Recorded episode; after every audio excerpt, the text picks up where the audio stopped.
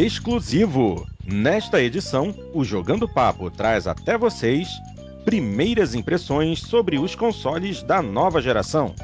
Hardware, controles, jogos e muito mais, diretamente dos Estados Unidos e da Austrália, graças ao nosso convidado especial. Eu sou Fábio Porto e tenho comigo na sala multiplayer os jogadores Dart Range, Celso O'Donnell e Thiago Vidal. O Jogando Papo está carregando.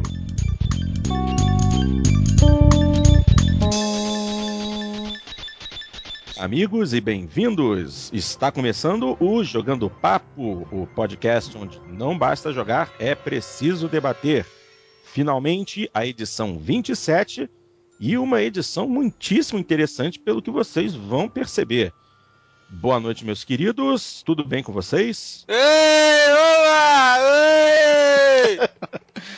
Boa noite na sua opinião, né? É, exatamente. Mas, por favor, alguém chamou, tô rindo. Ai, meu ouvido. Ai. Eu ainda peguei leve, eu peguei leve. Isso aí é só pra esclarecer, porque o pessoal reclama que o, que o início da gravação todo mundo dá aquele E, xoxo, tudo. Eu prometi pra mim que ia dar um, um E mais alegre, então, só pra, só pra garantir. É, mas o seu E mais alegre quase estourou anos, obrigado. E, e do, de todos os ouvintes também. ah, meu Deus do céu, eu mereço, mas tudo bem, vamos lá. É, gente, viu? Agora com certeza tá todo mundo acordado para ouvir o programa. É uma maravilha mesmo. Esse é o Celso.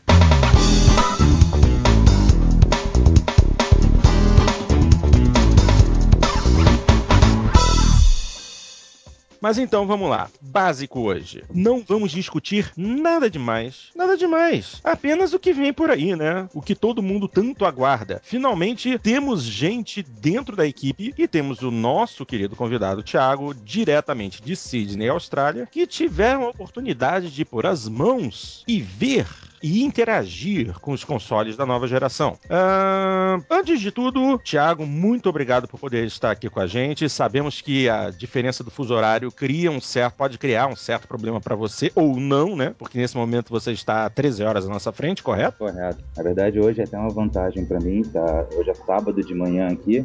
Então tá perto da hora do almoço, tá uma hora super confortável para mim. Aqui. Uh, maravilha, maravilha. Quanto menos problema a gente puder ocasionar, melhor. E o Celção também tá empolgado porque ele também experimentou lá, conheceu a figurinha carimbada do universo Xbox, o Larry Herb, o Major Nelson, e ele gostou do que viu, não gostou, Celção? Gostei muito, gostei bastante. Como você disse, tive a oportunidade de, de não só conhecer o Major Nelson e apertar a mão dele, mas para minha surpresa foi uma pessoa extremamente acessível, é, deu para conversar, deu para brincar, deu para tirar foto, deu para fazer vídeos, mas obviamente isso não foi o principal. O principal foi ter a oportunidade de estar tá podendo é, conhecer o, o, Xbox One, jogar o Killer Instinct, conhecer o controle. É, não pude jogar o Forza, mas pude observar algumas pessoas jogando, não deu tempo por causa da fila, mas foi uma experiência muito, muito bacana e eu tenho bastante para falar, como eu tenho certeza que o nosso amigo Vidal também tenha. Exatamente. Ô, Celso, ô Celso, você, você não chegou a jogar o Forza? Não, não deu tempo, a loja ia fechar, cara, e a fila tava muito grande, eles tiveram que cortar a fila, infelizmente, eu só vi. E, e no seu Killer Instinct, você tinha no controle o efeito de vibração? Não, infelizmente o Killer Instinct ele tava num, numa máquina de arcade mesmo, então eu fiquei bem desapontado, para te falar a verdade. A experiência que eu tive com o controle em si é, foi uma demo específica, é, o controle estava conectado num PC e, e você podia escolher o tipo de efeito que queria que você queria que fosse simulado para você ali. Foi a única forma que eu tive como é, experimentar o controle, infelizmente. O Forza tava com o controle do Xbox One, só que realmente não deu tempo. É, vou falar logo mais sobre, sobre esse detalhe do controle com Forza. Maravilha. Vamos, vamos dar um pouquinho de background, de história aqui. É, o Celso esteve na abertura da loja da Microsoft é, no, no, no Shopping Burlington, no Burlington Mall, lá em Boston. Foi um evento de abertura da loja mesmo, então é, também foi o pontapé inicial da Xbox One Tour, que vai levar o console antes do lançamento para que as pessoas possam experimentar um pouquinho dele. Agora, mais interessante foi o evento do Vidal, porque realmente foi algo bem maior. Ele esteve na EB Games Expo Sydney 2013 e não apenas teve contato com o Xbox One, mas também o seu principal concorrente, o PlayStation 4. Isso sem contar diversos outros jogos, e ele vai contar um pouquinho disso pra gente também, certo? Hum, quem gostaria de começar? Vamos falar primeiro de Xbox One? Querem, querem que o Vidal fale primeiro do PlayStation 4 pra gente conseguir traçar um paralelo? Porque a gente até já conhece bastante coisa, é, tecnicamente falando, mas o hands-on só mesmo quem teve a oportunidade de meter a mão no PlayStation 4 foi o Vidal, né? É, uh, bom, eu posso começar, porque a primeira coisa que eu fui fazer quando cheguei no evento foi no stand da Sony e depois eu fui no stand da Microsoft. Então, para não ficar falando todo momento, eu posso falar sobre a experiência no stand da Sony então aí o Celso fala sobre a experiência dele com o Xbox One e aí eu falo sobre a minha experiência no stand da Microsoft. Perfeito, excelente. Então o que que você pode contar pra gente? O que que você achou da apresentação da Sony lá na EB Games Expo? Ô Fábio, só, posso, é... posso, posso, só fazer uma pergunta pro Vidal antes dessa, só para poder dar um parâmetro pra galera que eu não tinha também? Claro. É, ô Vidal, ô Vidal o claro. que que é esse evento? O que que é esse evento? Que até, até antes dos bastidores eu não sabia o que que era também. O que que é exatamente esse evento? Então tá, ele ele, ele é uma mini E3, né? Eu fui, é a primeira vez que eu vou, ele tem, ele, ele, ele reveza a cidade. É uma, é um ano numa cidade, outro ano na outra cidade. Eu já teve em Sydney antes, mas eu nunca tinha ido. E aí agora, é, esse ano coincidiu de ter em Sydney, porque é onde eu moro, não é longe, eu pego um trem, chego lá em,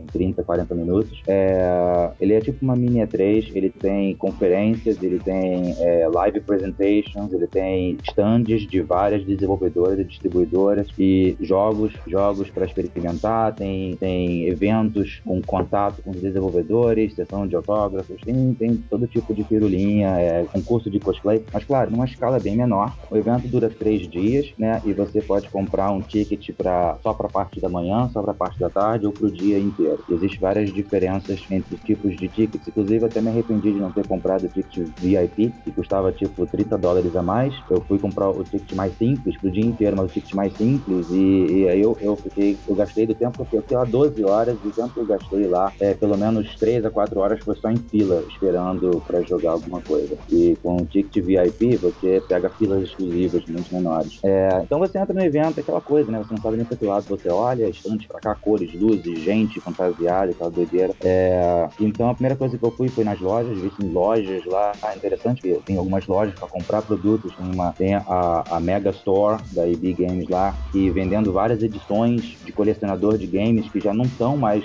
é, disponíveis. É, coisas antigas, tipo, você conseguia encontrar edição de colecionador de Assassin's Creed 2 edição de colecionador de, de, jogos antigos, inclusive até vendendo conteúdo extra, tipo aquelas estatuazinhas que vem, vendendo separadamente. Aproveitei a oportunidade e comprei até a, a edição a Joel Edition do The Last of Us, que era uma coisa que já estava fora de linha, você não encontrava mais em loja nenhuma e ela estava vendendo a um preço camarada. E, e até mesmo os produtos interessantes. Tem uma versão nova do Atari 2600 que acabou de lançar, você sabia? Eles estavam vendendo um Atari 2600 igualzinho, mas é uma caixa nova, mas igualzinho, mesmo controle e um cartuchinho com 60 jogos. Opa, e... Nossa, não sabia fantástico. disso. Fantástico. É, é, assim, ele é uma versão moderna, obviamente o hardware dele é moderno, a, a, a fonte de energia que ele usa é moderna, mas o, o, visual dele é idêntico. Ele é uma réplica do Atari antigo, com controles antigos e um cartucho igualzinho, mas com 60 jogos dentro. Você bota, liga com um HDMI na televisão e joga Atari. HDMI? Um Atari é, 600 com HDMI, que sensacional. É, eles fizeram uma versão moderna para você ligar em televisões modernas. Eles recriaram o aparelho. E tinha inclusive o Neo Geo portátil lá, inclusive, que custa uma fortuna, não vale a pena de jeito nenhum. Aquele novo Neo Geo. É, 200 dólares. Se for comprar um Neo Geo portátil, eu compro um 3DS. Né? Mas o que será que vale mais a pena? comprar esse Atari novo aí ou, ou aquele Retron, aquele não. Frankenstein lá de. não, o, o Retron ele é mais específico, Dart. O Retron é, é consoles da Nintendo e da Sega. Ah, ele não tem Atari, o Retron? Não, ele não tem Atari. Ah, eu achei que ele tinha. Ah, esse é só Atari mesmo, já dá Atari Atari mesmo, bem interessante. E, e aí eu comprei uns brinquedos lá, umas besteiras. E aí depois eu fui direto ao stand da Sony. A Sony, a Sony tinha um stand bem pequeno, vamos dizer assim, ele era pelo menos três vezes menor que o stand da Microsoft. E, e o primeiro, eram dois andares o stand, né? O primeiro andar era a seção PS Vita e PlayStation 3.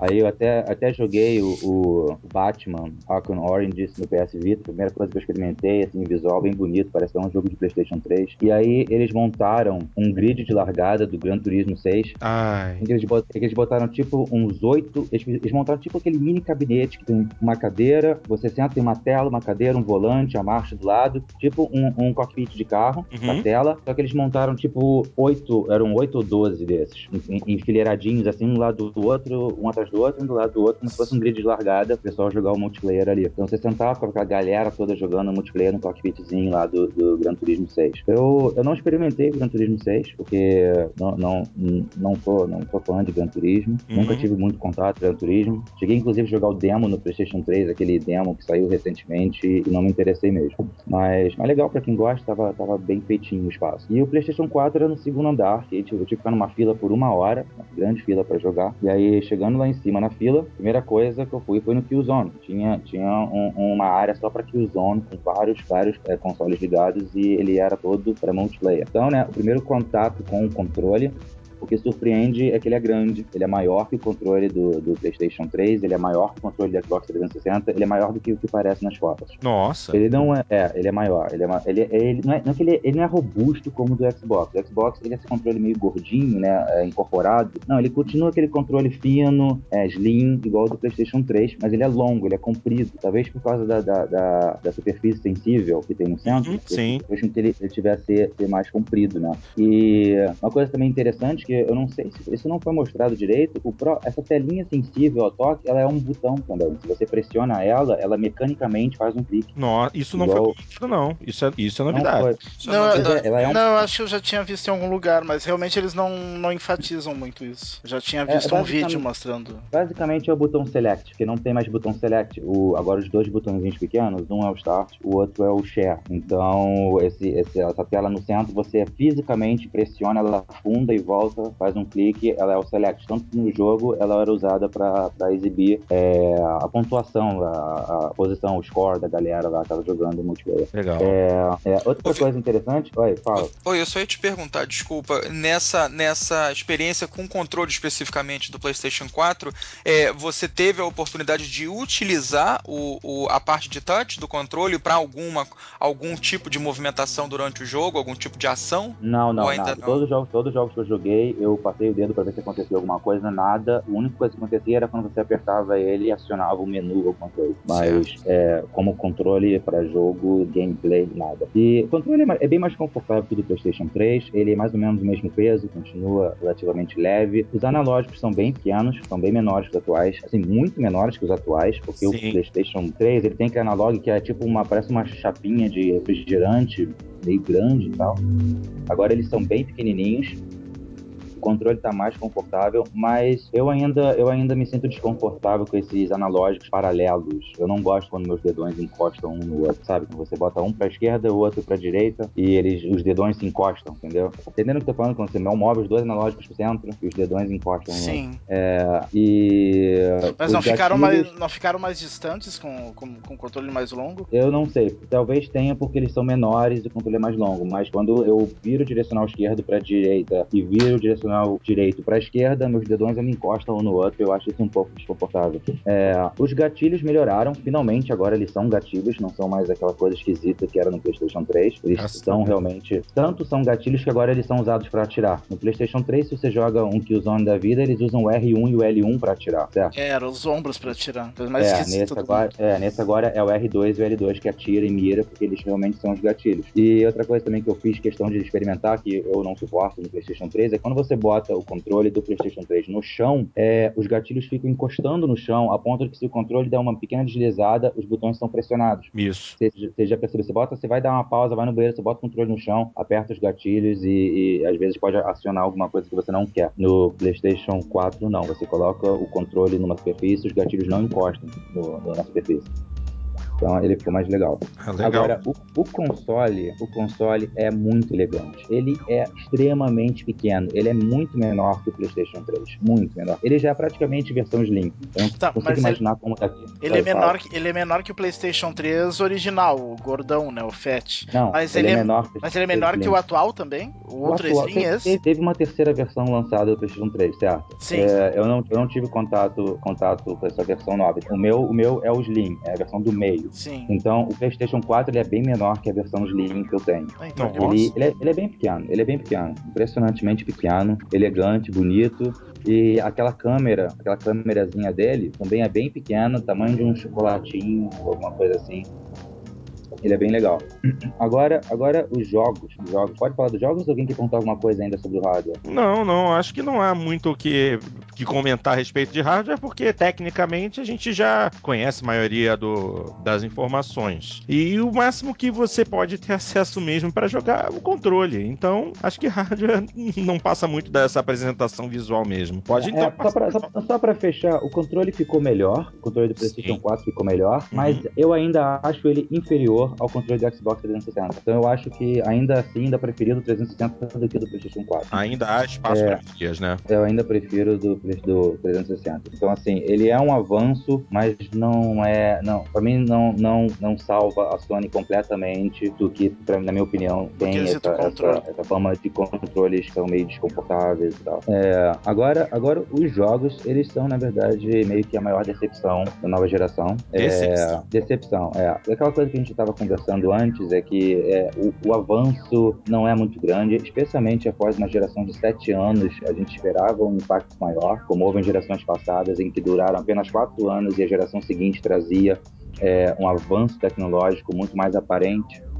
Agora a gente tem jogos mais bonitos, claro, mas é, você precisa olhar de perto para achar ele mais bonito, entendeu? Se você olhar de, de rabo de olho, parece quase a mesma coisa alguns jogos. Então, a primeira, primeira, primeira, assim, no geral, uma coisa muito interessante, que é uma coisa que eu gosto, é que praticamente todos os jogos agora, eles têm um motion blur, que é um, é um efeito extremamente pesado, que demanda bastante do hardware, e que raros jogos na geração atual usam motion blur, porque, porque pesa, né? Porque fica difícil. E, e agora praticamente todos os jogos têm motion blur, e, e dá um efeito realista. Às vezes, mesmo quando é, a, a taxa de quadros não é as, as mais altas possíveis, mesmo quando um jogo tem talvez uma taxa de quadro 30 ou até abaixo disso, o motion blur ajuda a fazer aquele ligamento entre um quadro e outro, deixando aquela animação mais suave e realista. Então, o motion blur está presente em praticamente todos os jogos do PlayStation 4 que eu vi, a maioria deles. E agora, a outra coisa que era uma das coisas que mais me preocupava era a resolução dos jogos. Uhum. Porque a gente, a gente vem nessa coisa de resolução de que a Sony prometeu que o PlayStation 3 ia rodar os jogos nativamente em 1080p, e no final das contas é mentira. A gente acha que roda, a gente bota lá na, na opção do console 1080p, a gente bota na televisão lá, mas a gente sabe que não roda 1080p, principalmente para aquele pessoal que joga em PC e está acostumado a botar lá o jogo em 1920 por 1080 de resolução, percebe o quanto a resolução de um jogo de PC rodando nativamente a 1080p é superior à resolução do console que diz que roda 1080p. Então, a, e,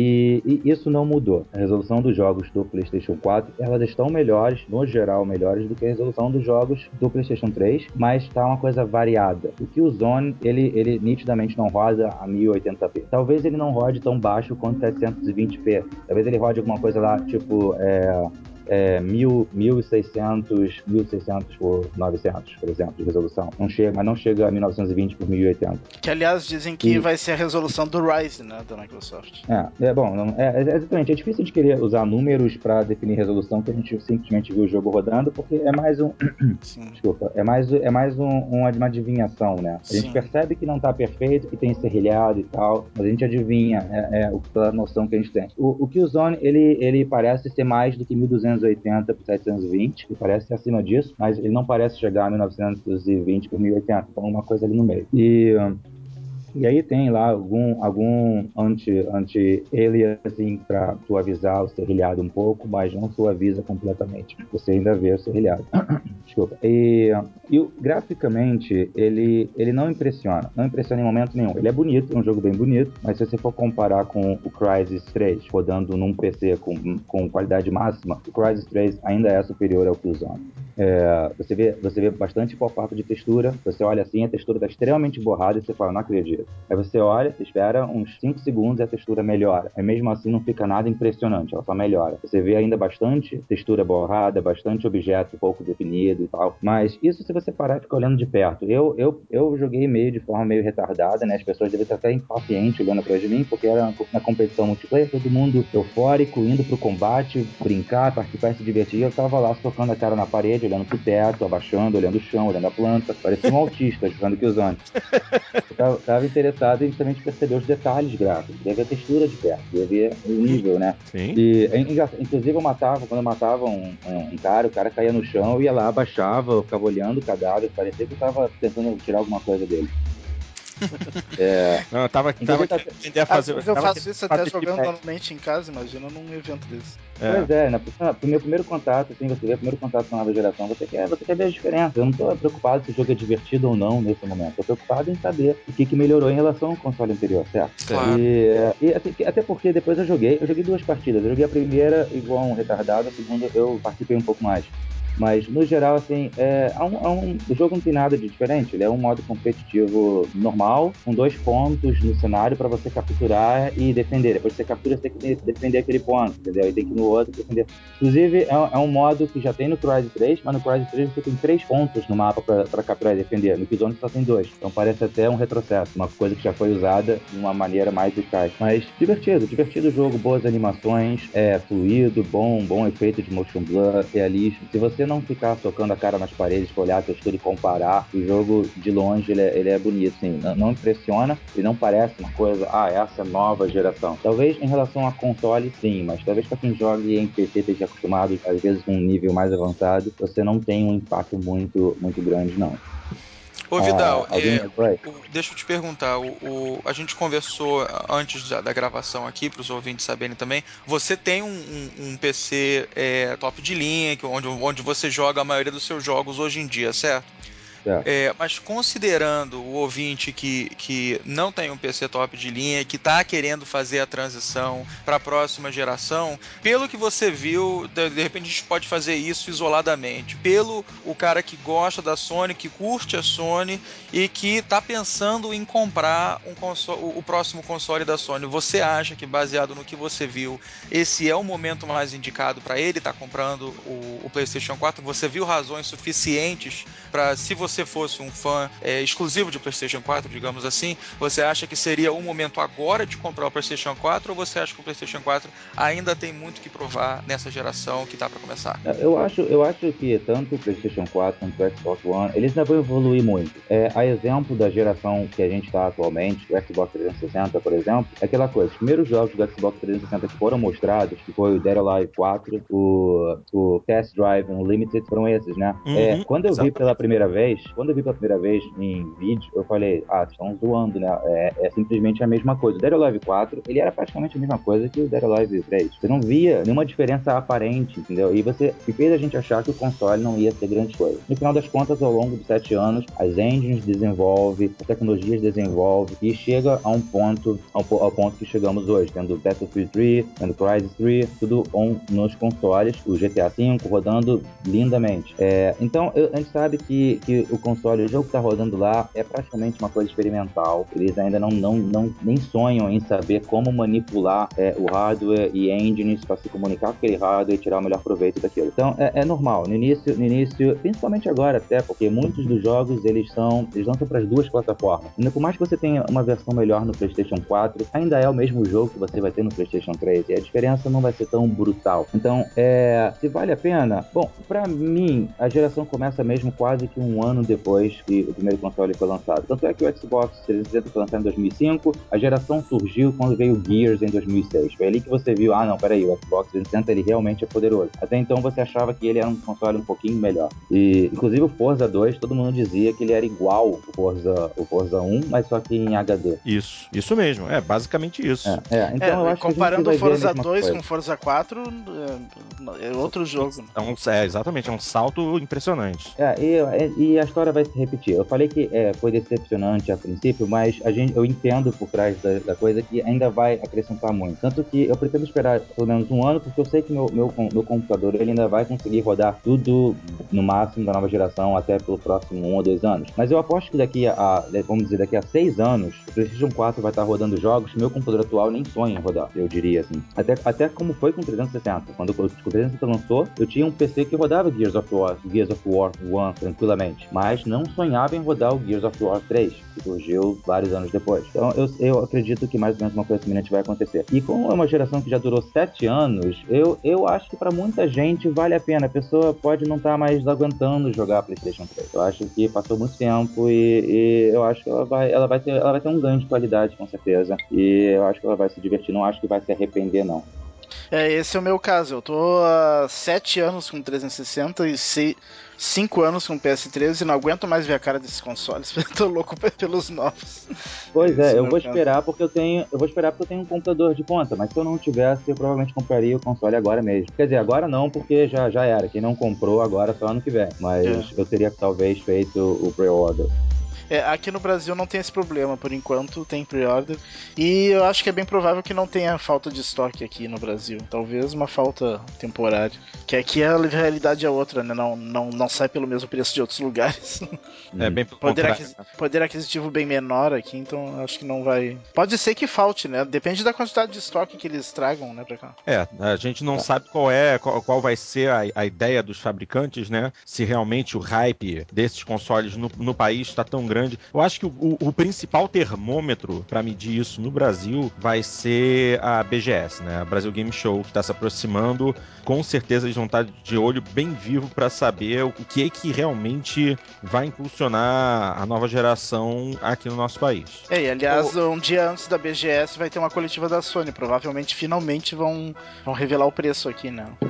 Ô Porto, pros, pros, é, pros ouvintes que não são tão bem informados e pros participantes do podcast que estão em outros países, quando é a BGS? Tá aí a boa pergunta. A BGS começa dia 25 de outubro. É de 25, 25 a 29, se eu não me engano. 5 a 29. E a, e a coletiva da Sony vai ser dia 24. Legal, legal. Exatamente. Esse ano vai acontecer lá no Expo Center Norte, em São Paulo. Na verdade, agora só vai acontecer em São Paulo, né? Eles estavam oscilando entre Rio e São Paulo mas parece que em São Paulo faz mais sentido para eles, eles vão ficar só em São Paulo agora, não é isso? É, inclusive a primeira é. foi no Rio, as, as, duas primeiras foram no Rio, é, né? Mas elas tiveram um tamanho bem pequeno, porque o, o local da exibição, que é o centro de, era, né, o Centro de Convenções Sul América, no centro do Rio, é realmente pequeno para as ambições da BGS. Então, eu acredito que em São Paulo, com certeza, além de ser a principal cidade do país no tange a videogame, o espaço que eles terão é bem maior para poder exibir mesmo tudo o que tem para mostrar. Se realmente a importância do nosso país no cenário gamer mundial se refletir nessa, nessa BGS, a gente pode prever um bom ano de 2014 para os games no Brasil. E também, com certeza, como eu já havia dito, esse vai ser o principal termômetro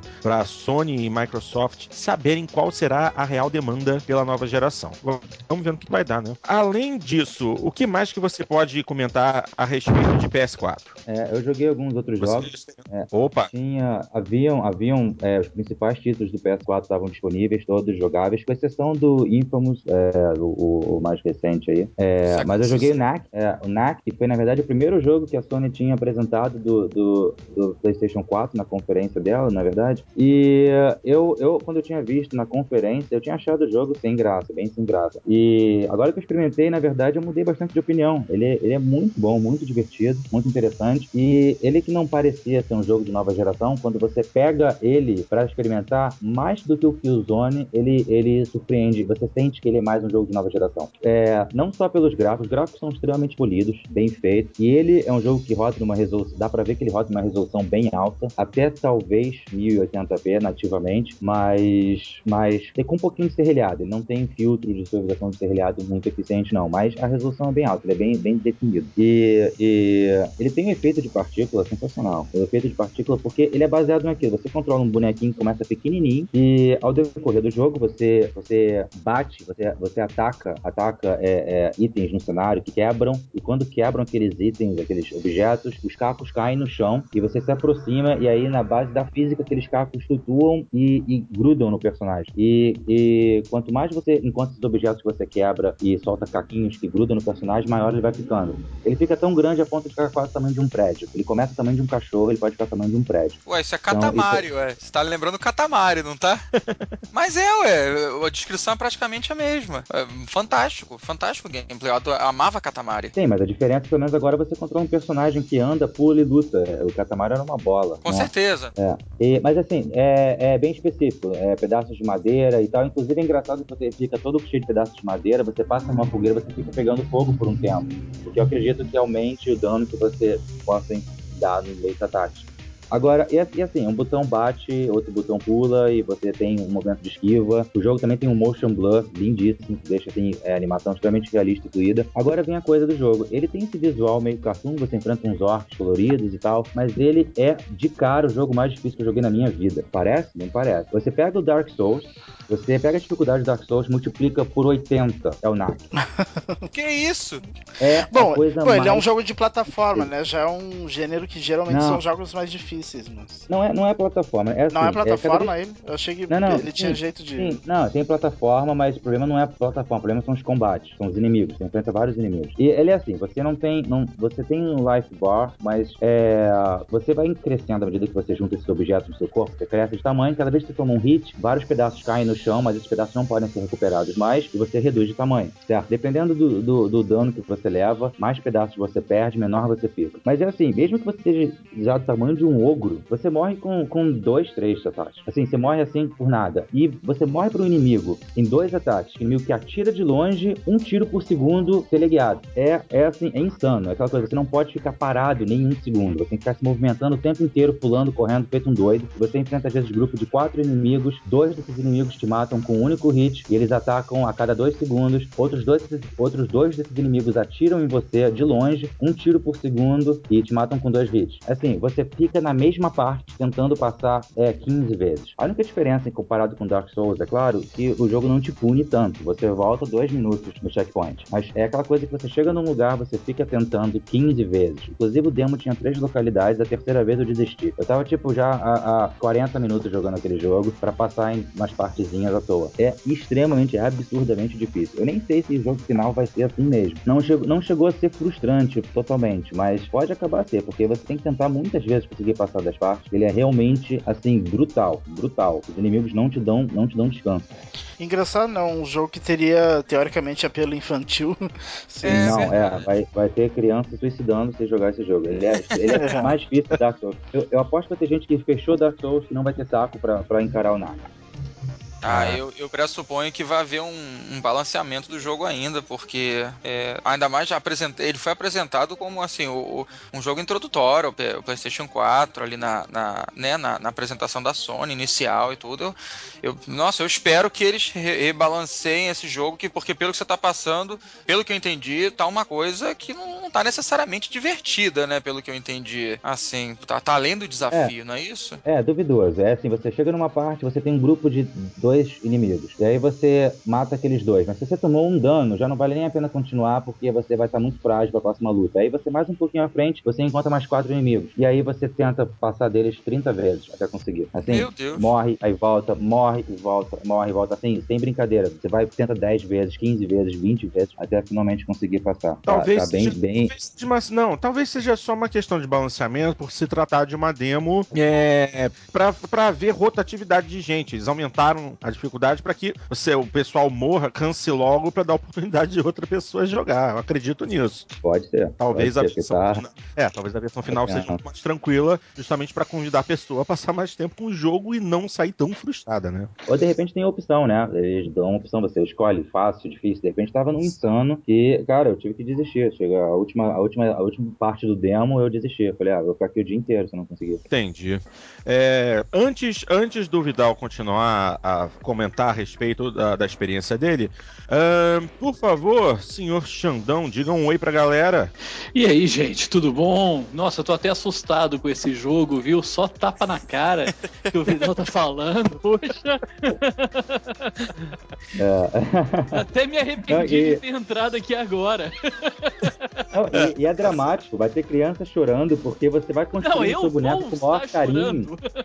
Você constrói, você constrói o boneco com o maior carinho, sabe? Você vai lá, destrói o item para juntar as pecinhas e crescer e tal. E você toma um hit, cai tudo que você juntou no chão, assim, espalha. Tipo o Sonic, quando perde todas as argolinhas ao mesmo tempo. Acontece isso, cai tudo no chão, você Nossa. não consegue recuperar nada, sabe? Seu boneco fica pequenininho de novo. é, o Sonic pelo menos conseguia recuperar algumas.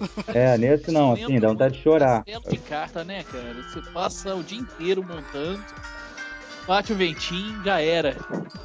É, é um negócio desse. então, Vidal, fora NEC, o que mais que teve de interessante? Ok, passa. Teve vários. Tinha, tinha duas dúzias de jogos indies. E esses jogos indies, eu só dei uma olhada. Eles, muitos deles estão claramente rodando em altíssima resolução. Até porque são jogos extremamente leves pro, pro, pro hardware do PlayStation 4. Não tinha por que rodar, rodar em 720. Mas eu, eu não joguei, eu só olhei. Uhum. E aí, eu dei, eu dei uma olhada no FIFA 14 também. Não joguei porque já tinha jogado no PC em casa. Inclusive a versão ficou, ficou é, que a versão dos, dos consoles Next Gen vai ser mais interessante que a do PC, justamente por causa do Motion Blur. O, a versão a versão para os consoles tem um motion blur, então a movimentação dos jogadores fica bem mais realista, parece realmente um jogo, um, é, uma partida de futebol televisão. A versão a, a, a versão de cons, do, dos consoles nova geração de todos os títulos da Electronic Arts estão numa engine nova, né? A tal da Ignite, uma engine completamente desenvolvida com vistas a essa nova geração. Não é a Frostbite 3? Não, não, não, não. É uma engine completamente nova e específica para os títulos da EA Sports. É, é não, para os esportes. Ah, do, os de esporte, mas os, jogos, é. os outros da EA é Frostbite ainda. Não, os outros são Frostbite, mas os títulos de esporte usam especificamente essa engine nova. É, aí tá bonito. Eu joguei o demo do PC, não tava tão bonito quanto o do PlayStation 4, não. Aí agora, o outro jogo que eu joguei, que também tava muito interessado, é o Drive Club, que foi também uma da, da, das grandes revelações da Sony na conferência dela. E eu, eu, joguei, eu joguei três dos quatro jogos de corrida. Uhum. Drive Drive Club, Drive Club, o Need for Speed Rivals, o Forza 5 e o The Crew eu deixei passar, eu só assisti. É, mas o, Drive Club me surpreendeu. Ele foi, ele foi talvez o que eu tenha achado mais interessante, mais inovador. É, assim, não é nada, não é nada fora do comum, mas eu quando comecei a jogar, eu me senti atraído pela, pela mecânica inédita. É assim, normalmente num jogo de corrida, você tem modalidades. Você tem uma pista que é uma corrida de voltas, você tem uma outra pista que é, é para velocidade, ver quem consegue fazer aquela, alcançar o top speed. Você tem uma pista para drift. Normalmente alguns jogos de corrida é assim que funciona, são as corridas são divididas em modalidades. O Drive Club, ele junta todas as modalidades numa única corrida. Olha que, olha que interessante. interessante você, você começa multiplayer online, você começa começa a, a pista, e aí você faz a largada e você começa, e aí você passa no marcador na pista que te fala, tipo no Forza Horizon, quando você tem que naquele, naquele segmento da pista chegar na maior velocidade que você conseguir, e aí Sim. te mostra lá o, a média de velocidade. E aí um pedaço dessa, dessa pista, e a corrida são três voltas, um pedaço dessa volta vai ser média de velocidade. Aí fica todo mundo acelerando fundo, passando marcha no tempo certo para conseguir manter a maior velocidade possível. E aí você vê a sinaleira no final, no final da reta, passou a, a, a essa parte, tem uma curva curvinha, e aí você passa uma outra sinaleira, agora é, é, teste de curva. E aí na mesma hora, depois que você passa do, do negócio de velocidade, na mesma hora já aparece o placar de quem foi melhor no multiplayer, em tempo real. Imediatamente quem ganhou a disputa ali da, dessa, dessa parte. E aí você faz uma curvinha, aí vem é, o teste de curvas. Aí vai vir uma parte da, da pista em que tem três, quatro curvas seguidas, meio difíceis e aí todo mundo começa a fazer curva, e aí termina as curvas, vem outra sinaleira mostrando o final da, da, da, da, da disputa de curvas, aí vem a pontuação mostrando quem foi melhor. Aí em seguida entra na disputa de drift, aí tem duas, três curvas para fazer em drift, contando pontuação em tempo real ali. Acabou, passou o momento, mostra lá quem conseguiu o melhor drift. Às vezes, mesmo que você termine a volta atrás, você conseguiu mais pontuação nas provas. Aí se você terminar na frente, você ganha mais pontuação, você ganha bônus por ter terminado na frente. E, e assim por diante. Aí você vai, outra volta, e faz completa três voltas, e na mesma volta você tem três modalidades de corrida diferente acontecendo. Eu achei isso inovador, nunca vi isso em jogo nenhum, e achei isso bastante, bastante interessante, bastante, bastante apelo, apelou bastante pra mim. Eu fiquei bem interessado.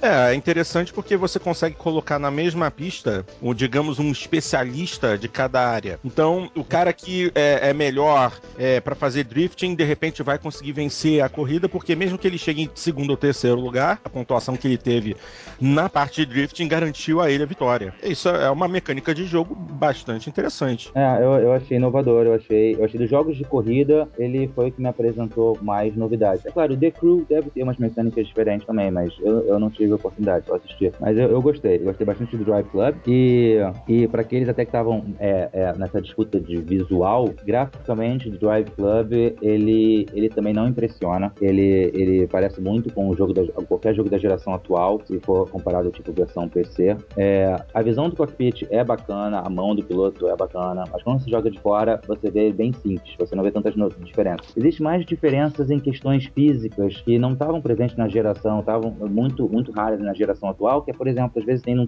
num canteiro umas plantinhas que quando você passa jogando, jogando num Forza 4, você passa cima das plantinhas, as plantinhas atravessam seu carro como se ele fosse um fantasma. No Drive Club, quando você passa cima das plantinhas, você vê as plantinhas se amassando porque o seu carro passou por cima. Então existe esse contato físico com as plantinhas. Eu achei isso interessante. Mas visualmente não, não é impressionante, não. É, outra coisa, outras coisas que eu tive a oportunidade de ver, se alguém tiver interesse em saber, que já não é nem relacionado a game, a Sony estava colocando lá aquele Sony Personal 3D Viewer. Alguém sabe o que, que é isso? É, seria aquele é, display ao estilo do Oculus Rift, né? Que você utiliza, você bota no rosto pra jogar como se estivesse com um baita telão bem grudado na tua cara, né? Só que, Exatamente. obviamente, sem, sem a função de geoposicionamento do Rift pra você fazer o giro de cabeça num jogo. É simplesmente É. a- é simular um televisor de grande tamanho bem próximo aos seus olhos. Para ser mais precisa, para simular uma tela de cinema de 700 polegadas, como se você estivesse sentado bem no meio sozinho no cinema. 700 polegadas? É, é, é a, a promessa da Sony é isso. É, é o que eu disse, é uma tele, se você vai ter, assim, são duas mini telinhas na verdade, que elas são, elas são é, reposicionadas uma em cima da outra, tem um efeito 3D e ela simula uma tela de 700 polegadas. Mas é mentira. é mentira. Eu, eu tava, tava muito interessado em testar isso, eu testei, eu olhei. No momento que você bota, ele tem um impacto interessante, no primeiro momento, mas depois, assim, dá, dá, tipo 20 segundos você acostuma e você fala, não, não, é uma telinha bem pequena, não tem nada a ver.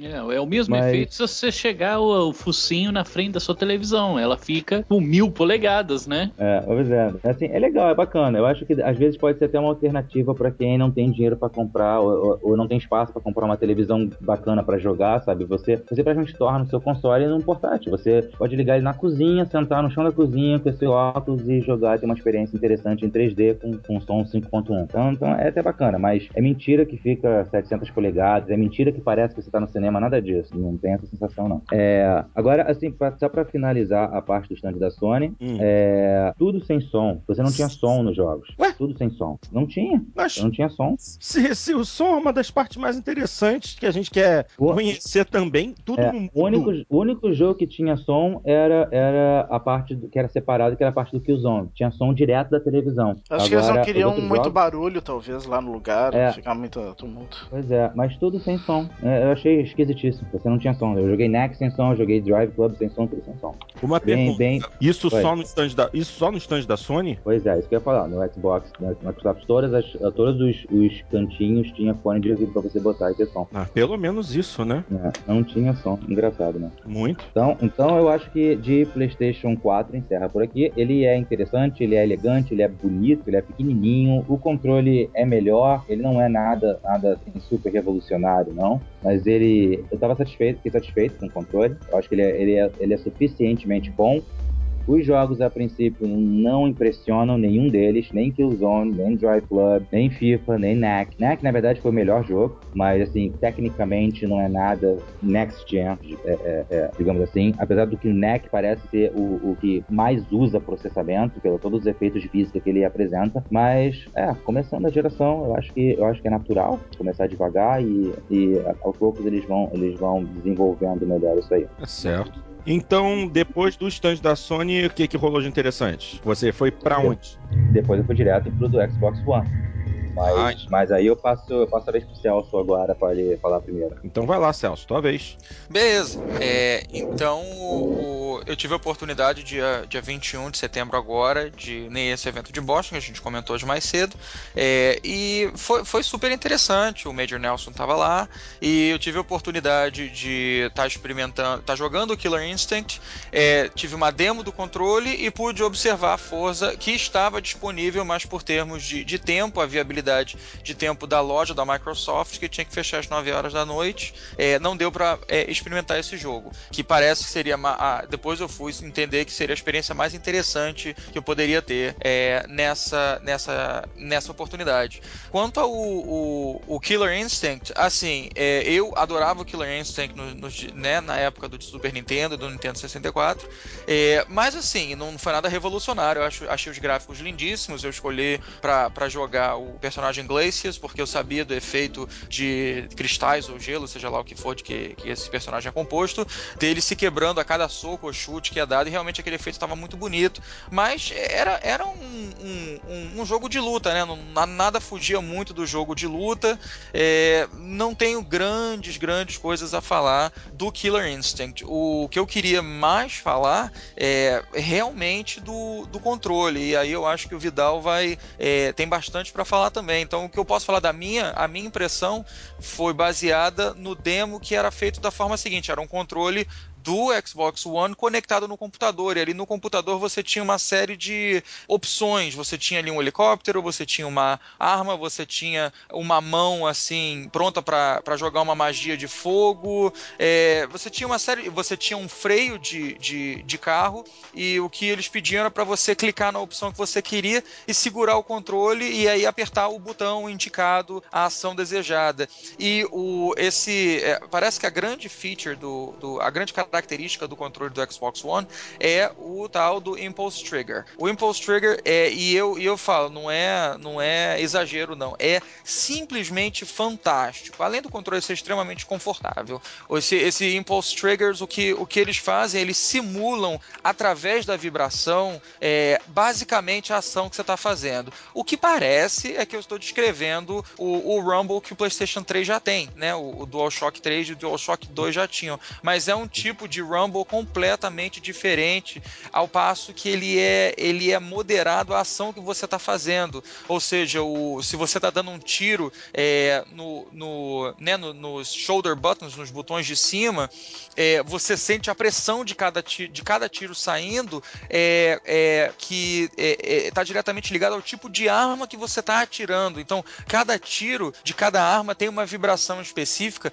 e isso traz, pelo menos para mim, não sei o que Vidal acha, mas para mim me trouxe um level de imersão no, é, é, no momento ali que eu tava, que eu não tava jogando um jogo, eu tava só fazendo uma demo, muito, muito forte, tanto do, do- das armas, né, das armas de fogo naturais militares, quanto no, no freio do, do carro, que provavelmente vai ser usado no Forza, né, o, o- você sentindo o, o, o freio ali segurando o pneu, tanto no, no- quando tava jogando uma magia, então assim, ali o, o controle do Xbox se vendeu para mim como uma coisa única que eu nunca tive antes e, e me fez questionar se a melhor opção não, não seria agora o Xbox One por esse nível de imersão, né? E o Forza, lindíssimo, até mandei um vídeo pro Porto de- dessa, dessa minha experiência, é, mas ficou somente na beleza, eu somente fiquei observando e ele era o único jogo, eu fui saber depois que você realmente jogava com o controle do Xbox One. É, resumidamente, é, foi essa experiência, é, e, e isso à parte eu só posso falar que o Major Nelson,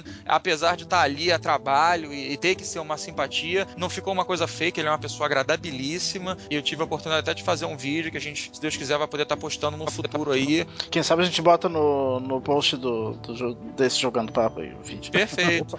Legal. Mas é isso, acho que o Vidal agora pode é, é, preencher tá, as milhões de lacunas que eu deixei aí, né? Não, eu acho que tu de- deixou passar. eh, Tu falou que o único jogo que tava com o controle do Xbox One era o Forza 5. O Killer Instinct jogou com outro controle, né? É, na verdade o Killer Instinct ele tava numa máquina, é, ele tava fechado numa máquina de arcade mesmo, então eu joguei com, com arcade sticks mesmo, os botões de arcade e o e o e, e a manche mesmo de arcade, o que eu fiquei muito desapontado, porque a coisa para mim era realmente pegar no controle. Eu queria pegar no controle, porque eu já tava lendo bastante sobre os impulse triggers, eu queria ver que tipo de efeito ele podia me dar em jogabilidade. O que infelizmente não aconteceu. O que ficou foi um jogo maravilhoso de luta, com gráficos super bonitos, mas infelizmente não, não, não, não passou disso, infelizmente. Poxa, que pena. Mas então, é, Vidal, você depois, logo depois de experimentar o PS4, correu pro Xbox One e o que que você experimentou de cara? O que que você pôde experimentar primeiro? Ok, yeah. chegando lá, você dá de cara com o stand da Microsoft, que era pelo menos 3, 4 vezes maior que da Sony. Uhum. É, já no, também, também eram dois andares, também existia fila, mas as filas era só pro andar de cima para poder jogar o Rise e o, e o Dead Rising 3. E uh, no andar de baixo, eles tinham pelo menos uns 20 terminais de Forza 5. Nossa! Mas, é, é, tava assim, tava fácil, você chegava e jogava. Eles não queriam que a pessoa ficasse esperando. a, a, o que, tudo que a Microsoft fez de errado em outros eventos, ela fez de certo nesse. Enquanto a Sony tava aquele tumulto, aquelas pessoas esperando, fila para jogar qualquer coisa, é um terminalzinho para cada jogo. Lá era pelo menos 20 terminais de Forza, mais uns 10 de Killer Instinct. Você não tinha espera, você chegava lá, pegava o controle e começava a jogar. Não precisava esperar nada, fila nada. E, e aí, né, você chega lá, você e de cara, os primeiros, os primeiros é, é, terminais de frente para a entrada do stand, assim, eram tudo Forza. Então você praticamente não tinha opção. Eles queriam que você experimentasse o Forza primeiro. Então você chega lá, né, você pega o controle e parece praticamente do mesmo tamanho que do Xbox 360, talvez até um pouco menor. É, os gatilhos também, é, os analógicos também um pouco menores, no mesmo caso do PlayStation 4. O direcional pad bem esquisito, também um pouco menor. É, fora isso, os gatilhos estão praticamente idênticos. Aí você pega o controle, bonito, elegante. Aí você olha para o console. O console é do tamanho de, uh, de um ar-condicionado. Ele é uma coisa gigantesca, sem brincadeira. Ele, é, ele é maior do que parece nas fotos. Ele é tão grande que, eu vou dizer, vai ter gente tendo que reorganizar o cantinho de jogos para caber o Xbox One. Ele é muito enorme, muito mesmo. É, é chega, chega, chega, chega a ser feio, tão grande. É, o Kinect também é uma coisa enorme, enorme, bem grande. Eu não sei nem com o que, que eu vou comparar. Tô olhando em volta, não sei com o que eu vou comparar. Mas ele, ele parece aqueles controles remotos de televisão multi, multifuncional, mas você empilha quatro controles um em cima do outro. É, é o, o Kinect. Ele é gigantesco, o Kinect. É, Ô Vidal, que e... tal uma comparação com o tamanho do Kinect, é, uma comparação com o tamanho do Kinect atual? É o que? É o dobro? É o é, triplo? É, uns 300% maior, mais ou menos. Ele é bem, bem, ele é bem gordo, ele é massivo, ele é massivo, ele é grosseiro, o Kinect novo. O Xbox e o Kinect eles são grosseiros, eles são muito grandes. Se você tiver um lugar pra tampar eles e fechar pra ninguém ver, melhor. Ah, é bem e... americano, é. né? É. Que, nem, que nem os carros americanos, né, em comparação com outros. É, como se fosse um mini gabinete de gabinete gabinete de PC. Ele é bem grande. E, e é engraçado que ele, ele meio que ele tem uma, uma, saída de ar gigantesca. Eles estavam todos na, na, horizontal, deitados, e ele tem uma saída de ar gigantesca na parte de cima, igual, igual tinha o Xbox Link. E o ar que sai dentro é tão quente que quando eu peguei o controle, o controle estava quente. Nossa. Porque fica sendo aquele ar, aquele ar bem quente de dentro. Dá para você cozinhar uns vegetais no vapor ali. É, bom, é bom sinal isso. É, é, é o ar, sinal, o ar quente sinal tá saindo, que não né? tá lá dentro, né? É, pois é. Mas, mas o, PS, o PS4 eu não senti. Eu botei a mão em volta, passei a mão dos lados, procurei saída de ar, não tinha ar quente saindo de lugar nenhum, assim, perceptível. O console tava frio, o Xbox One é bem quente. O que, o que até, até preocupa um pouco, né? É, aí, cara, você pega o controle, né? Aí você tá lá no Forza, bem bonito. Também, também vou dizer, eu, eu tô chato com, com gráfico mesmo. Eu também não, não acho impressionante, não. Achei bonito, mas é, é mais ou menos o, o pulo que o Forza 3 teve em relação ao Forza 2. É o que o Forza 5 tem em relação ao Forza 4. Não é nada extraordinário, não. A resolução também, é, a resolução é bem boa, mas também não vou dizer que é 1080p, não vou dizer que tem 32 vezes é, AA, porque não tem. Você vê serrilhadinho aqui, serrilhadinho ali. Mas é bonito, os modelos do carro estão ainda mais definidos, bem realistas, bem realista. E aí você vai pra corrida, você começa, tem a visão do cockpit, tem a visão externa, como sempre, tem uns efeitos de luz melhor agora. Gente, aí começa a largada. Você, na hora que você acelera, agora vem, vem a emoção que o, que o Celson teve de, de, de imersão, mexendo num, num, num simulador de um software onde ele clicava para escolher o efeito que ele queria. Quando você pega isso no jogo, cara, foi assim, é, é indescritível. Você tem que experimentar para ver. É a coisa mais incrível que eu já senti. Você começa a acelerar, você, você tem a vibração igual do controle 360, aquela vibração no corpo do controle, aquele rumble, você tem o controle inteiro vibrando, e você tem uma vibração lá no gatilho direito onde você está acelerando, mas não é uma vibração aleatória, não é uma coisa simplesmente um padrão de peso rolando ali aquela vibração ela, ela simula um efeito. Ela simula a cada, a cada arrancada que o carro dá. Quando ele troca de marcha, aquela vibração ela reduz e aí assim que a marcha sobe, a, a vibração volta para dar aquele, aquele impacto do pneu botando força novamente. Uhum. Cara, assim, impulsiona. E quando você usa o gatilho esquerdo para frear, você tem um orgasmo. É, é, é, é o ápice do negócio.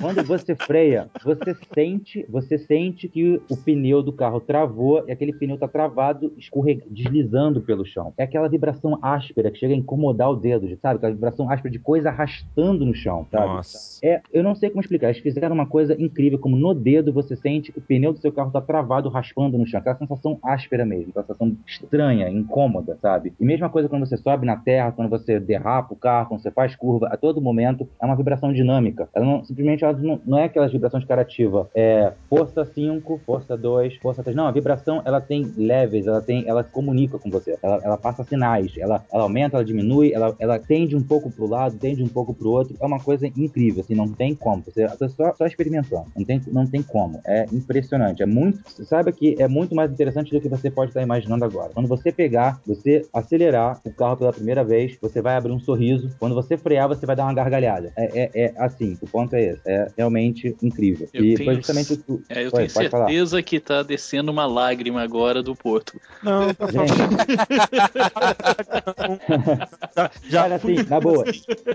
Já fui mais assim. Nem, nem, nem compra volante para Xbox One, nem compra volante porque eu duvido, vai demorar para um volante te dá a mesma sensação que o controle de Xbox te dá num jogo de corrida. Por incrível que pareça, mais absurdo que pareça isso que eu tô dizendo, mas é, atualmente eu acredito que a maior parte dos volantes não te trazem a, a sensação, a, a, a, menos que exista algum volante que tenha é, vibração nos pedais. Sim, já mas... existe. Eu ia, eu ia, até comentar a respeito disso. Já existem alguns volantes, inclusive o top de linha da Fanatec, ele tem o, o force feedback nos pedais. Mas isso, é. isso é assim, para quem usa no volante mesmo, é, é uma coisa interessante mas não é tão relevante quanto quem joga no joystick. Que realmente o joystick não é o lugar ideal para você é, receber as reações do carro. Já os Impulse têm a capacidade de adicionar essa nova camada de sensação que com certeza vai ajudar muito para quem quer jogar só no controle. É, sem dúvida. É, não vou comparar com o volante, até porque eu não experimentei os volantes mais recentes. Eu, eu tinha o um volante, aquele oficial da Microsoft, um tempo atrás. Que aquilo é um brinquedo. Que era bem interessante, por sinal. Oi, uhum. você tá, você tá, não, você tá não, falando é, Aquilo, aquilo, o volante oficial da Microsoft, convenhamos, é um brinquedo, não é um volante uhum. sério. Ele faz aquilo, basicamente aquilo que ele precisa fazer, mas não é nada de extrema qualidade. Ah, é, mas é, era um produto de boa qualidade. Ele, ele, tinha, ele tinha um feedback forte, sabe? Sim. sentia, sentia bem, ele tinha uma boa pegada. Mas tudo bem, ele não era uma coisa profissional, ele, ele tinha aquela marcha borboleta, etc. Mas ele, ele divertia e, e atualmente eu diria que o controle do Xbox One, para jogo de corrida, ele é mais emocionante, mais imersivo do que o volante da Microsoft vendia antes. Então, para quem tem o volante anterior, então fica a informação. Se você achava aquele volante imersivo, interessante, agradável para jogo de corrida, o controle do Xbox One, num, num joystick simples, tradicional, um gamepad tradicional, ele consegue te trazer mais feedback do carro do que aquele volante trazia. E, e quem, e quem tem aquele é, volante tá, e tá triste que não vai funcionar no Xbox One, não precisa ficar tão triste, então.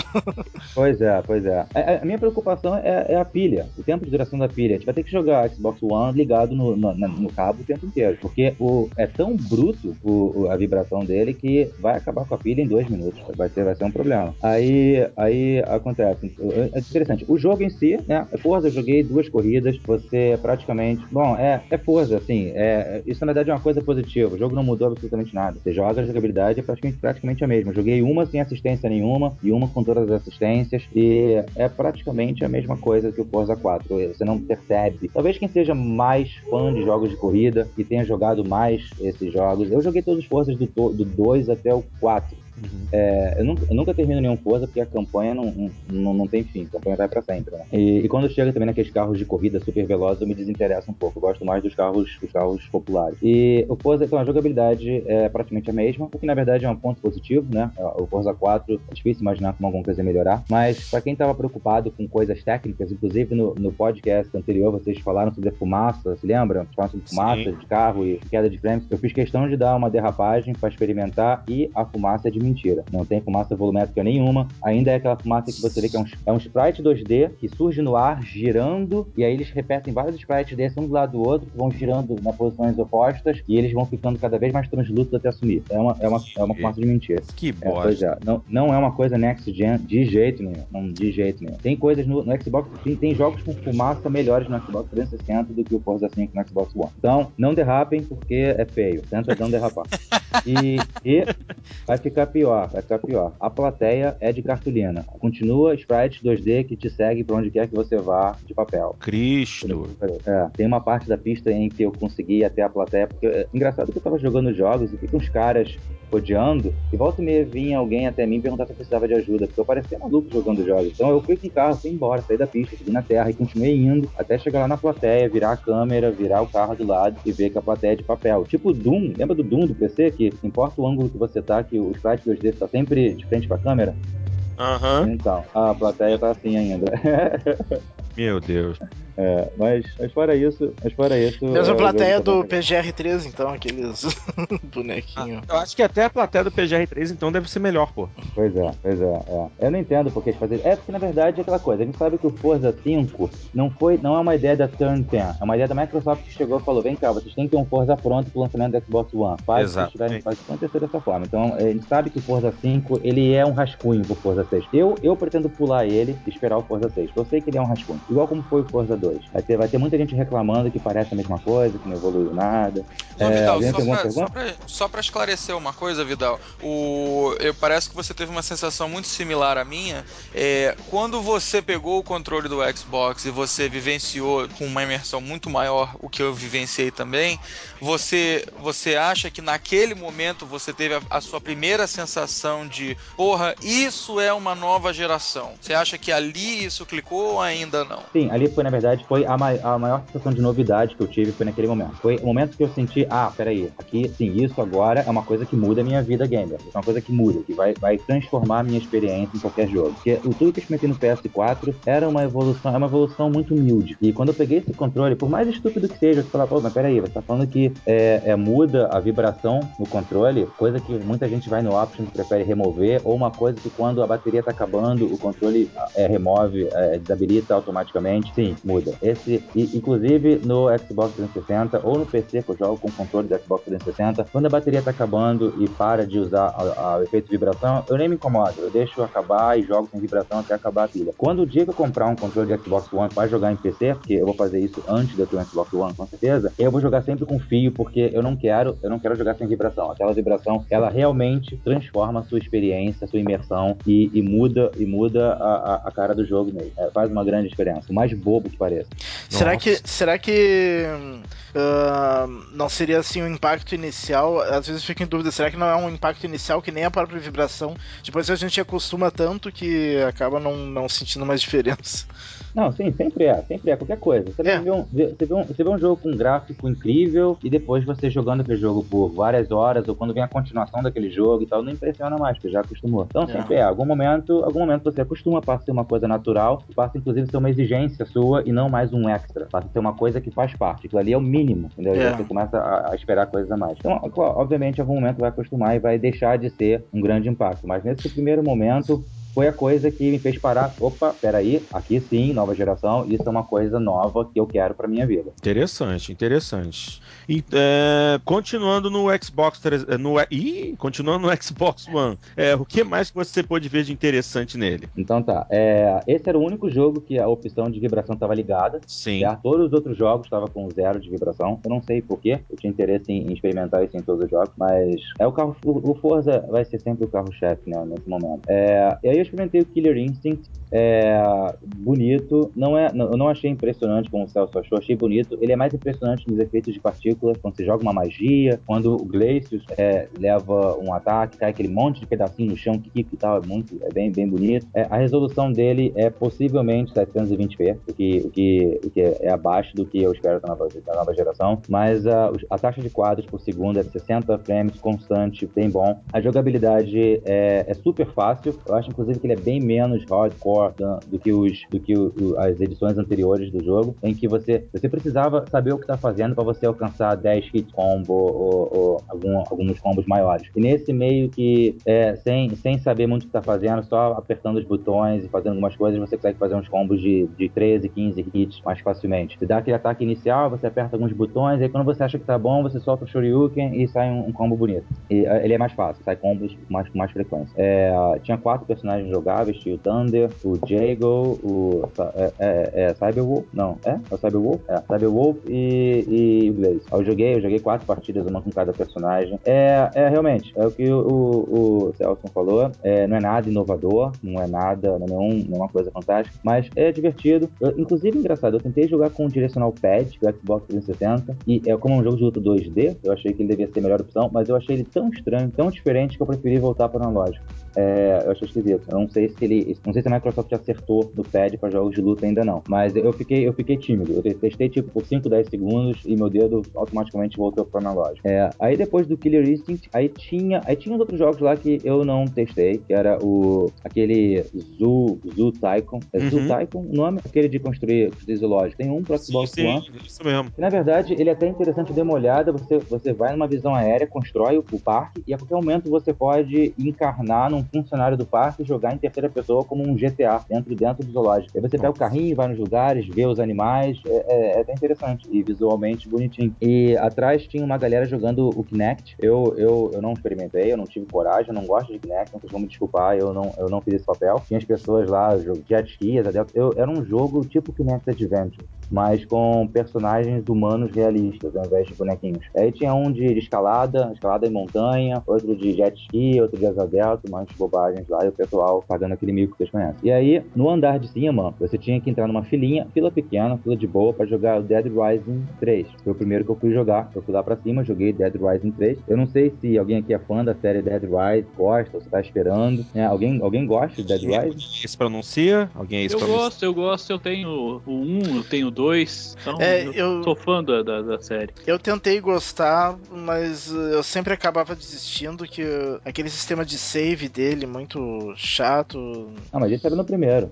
É, mas no segundo eu também achei, sei lá, não, não sei porque o jogo não, não consegui. Não, não conseguiu me cativar. Mas o 3 tá Ah, me sei. interessando bastante. É é porque, é porque você não leva muito a sério, né? O jogo de zumbi que não oferece muito perigo e, e muito humor, né? Às vezes é difícil a noção. É, aí o, o Dead Rising 3, ele também roda claramente a 720p, bastante serrilhado, parece, em, em termos de resolução, parece um jogo da geração atual. Em termos técnicos, ele é melhor, mas também é meio pobre. Eu não sei o tamanho da cidade. O demo, o demo me botava numa, numa, num- bairro pequeno, numa área pequena, e com várias barricadas eu não podia explorar muito. Mas pelo que a Capcom falou, vai ser uma cidade gigantesca, tipo um GTA com zumbis. E, e a animação do protagonista tá muito fluida, muito realista, muito bem feita. Inclusive tem até uma parte, assim, assim, tá- chega a estar meio impressionante até. Ainda mais pra um jogo desse tipo, como o personagem ele corre de forma realista, como quando você é, é, se aproxima de um zumbi que você não quer, você não quer confrontar um zumbi, você quer só passar por ele. É, lembra até um pouco o trabalho da Naughty Dog que faz com o Uncharted, quando o personagem bota a mão nos objetos que estão próximos a ele, interagem dinamicamente com o cenário. Você, nesse Dead Rising, quando você tá passando por um zumbi, o personagem meio que automaticamente bota o braço assim pra mão e meio que empurra o zumbi pro lado, e você vai passar por meio dos zumbis, eles vão, ele vai interagindo de uma forma muito realista e fluida com os zumbis que estão em volta de você. E até teve um outro exemplo também que eu achei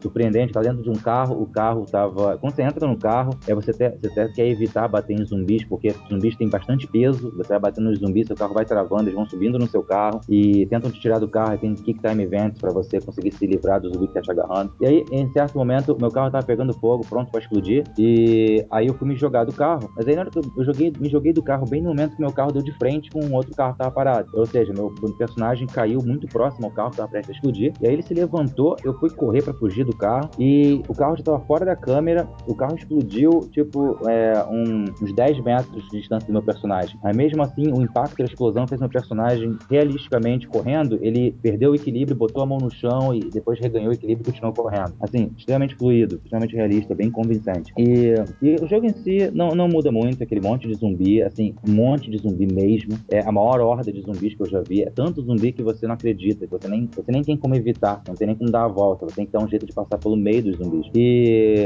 e o jogo tem um sistema em que você nunca vai ver dois zumbis iguais, porque existe uma maneira, um, um sistema de, de randomizar a criação dos zumbis. É, eles pegam diferentes troncos, diferente calça, muda a roupa, muda a cor, muda cabelo, muda a cara, muda tamanho. Então o jogo ele gera os zumbis automaticamente, ao invés de ter aqueles zumbis, aqueles zumbis prontos. Então você nunca vai ver zumbi igual um do lado do outro, como acontecia nos outros jogos. Legal. Isso, é, isso para um É, jogo é, desse tipo conta bastante. É. Isso conta bastante. Ele, ele, ele cria, ele randomiza os zumbis. É, o, o cara da Capcom ele diz que você nunca vai ver dois zumbis iguais. Talvez você veja, mas você nunca vai ver dois iguais é, na mes um do lado do outro, um próximo do outro, e talvez você veja um igual aqui você vai ver o outro igual meia hora depois. Não vai nem mais lembrar. Então, isso ficou bem interessante. É, os controles são bons, o carro é bom, e o jogo, ele, ele tecnicamente, ele pesa no Xbox de alguma forma, daqueles momentos que os zumbis, os zumbis estão bem distantes, tipo, a 200 metros de você, eles, eles andam a 3 frames por segundo. Já viram como é que é isso? Aquela animação bem dura, porque você tá longe, e quando só quando você chega perto que fica com a animação direito. Hum, É, pois é, mas não dá pra testar, não deu pra experimentar muita coisa, era só ficar brincando por ali, atropelando zumbi, matando zumbi. É,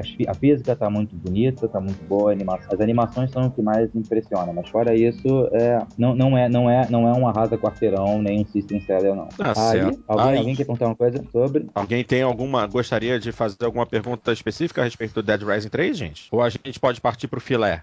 Acho que só, só aquela questão da, de você montar as armas, né? Como é que isso ficou? Você chegou a montar arma, Hum, não, fazer, não, não. Demo- misturar as armas demo- no demo? Não, não, não chegou, mas o interessante do demo é, é que é, é- é um pedaço da cidade, né? Você conseguia ver o mapa da cidade, que é bem grande, parecia uma cidade de GTA, mas você estava restringido lá para 10% da cidade. E nesse 10% da cidade, o que era impressionante, é até explica porque os gráficos não são top de linha, isso faz sentido para um jogo desse porte. Essa quantidade de elementos na tela, que é uma coisa surreal, é a maior quantidade de personagens que eu já vi numa tela em qualquer jogo, o que, o que a gente pode até considerar que isso é uma característica de nova geração, quando você vê uma coisa que você nunca viu antes. É, além disso, praticamente todas as lojas, estabelecimentos, você poderia, você podia entrar dentro igual, igual o, o, o, por exemplo, o Dead Rise 1, você tem aquele shopping, você pode entrar em todas as lojas do shopping. Ali, num pedaço da cidade, você podia entrar em todas as lojas da cidade. Aí você imagina isso, um GTA em que você consegue entrar em todas as lojas É. que tem na rua. Isso é massivo. Então você conseguia entrar, e interessante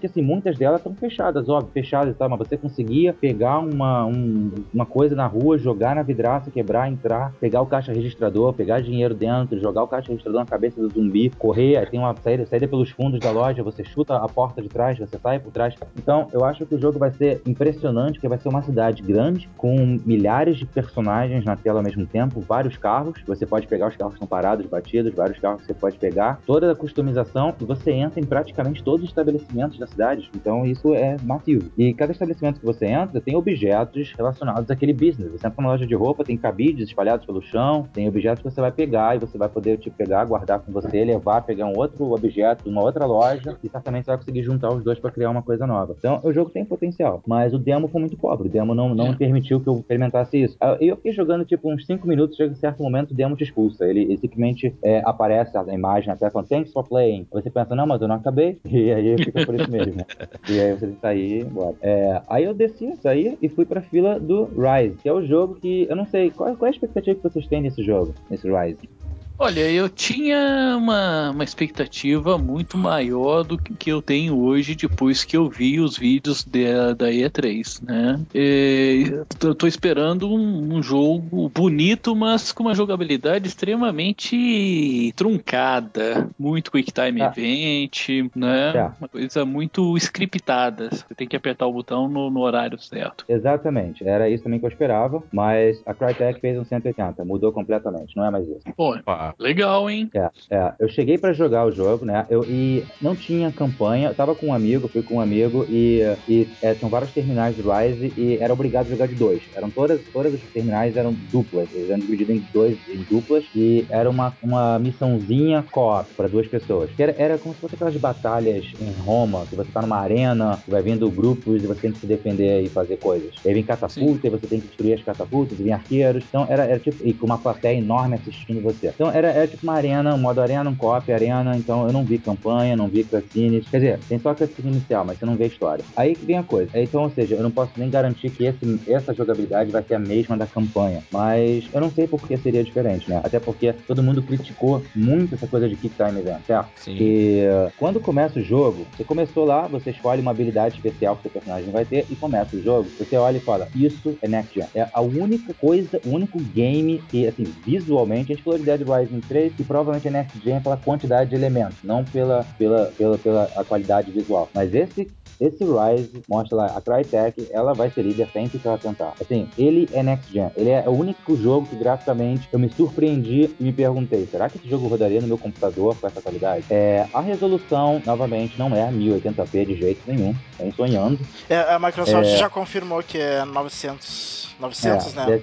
É. é 1600 por 900 nesse caso. É. Então, é, tem, tem, tem algum, algum anti-aliasing, né, pra, pra suavizar. Então ele não é super serrilhado, ele, é, ele tem serrilhadinho e tal, mas ele não é super serrilhado. Mas, cara, assim, o visual é uma coisa absurda. Esse sim é uma coisa. Na verdade, ele é o jogo mais bonito mostrado na E3. Na E3, não, desculpa. Na, na, na EB Games Expo. Ele é, ele é o visual mais bonito de todos. Ele é o campeão visual. Não tem comparação com nada mostrado no PS4. Em longe, assim, é outro patamar. E, é, é, engraçado, porque o PS4 ele tem um hardware superior. Mas... É, tecnica, é, tecnicamente, pelo que já foi dito e comentado, é, o, a, a, no hardware mesmo, questão de processamento, o, PS, o PS4 tá bem na frente, né? A diferença é considerável. Mas o que você já tá dizendo aí já dar uma volta, uma reviravolta interessante, vai dar uma reviravolta no pensamento de muita gente. Ah, pois é. Não, é, mas é, o Xbox 360 e o PlayStation 3 também sofreram com essa briguinha. O PlayStation 3 é superior, mas o Xbox está ganhando a maioria dos jogos com melhores gráficos e,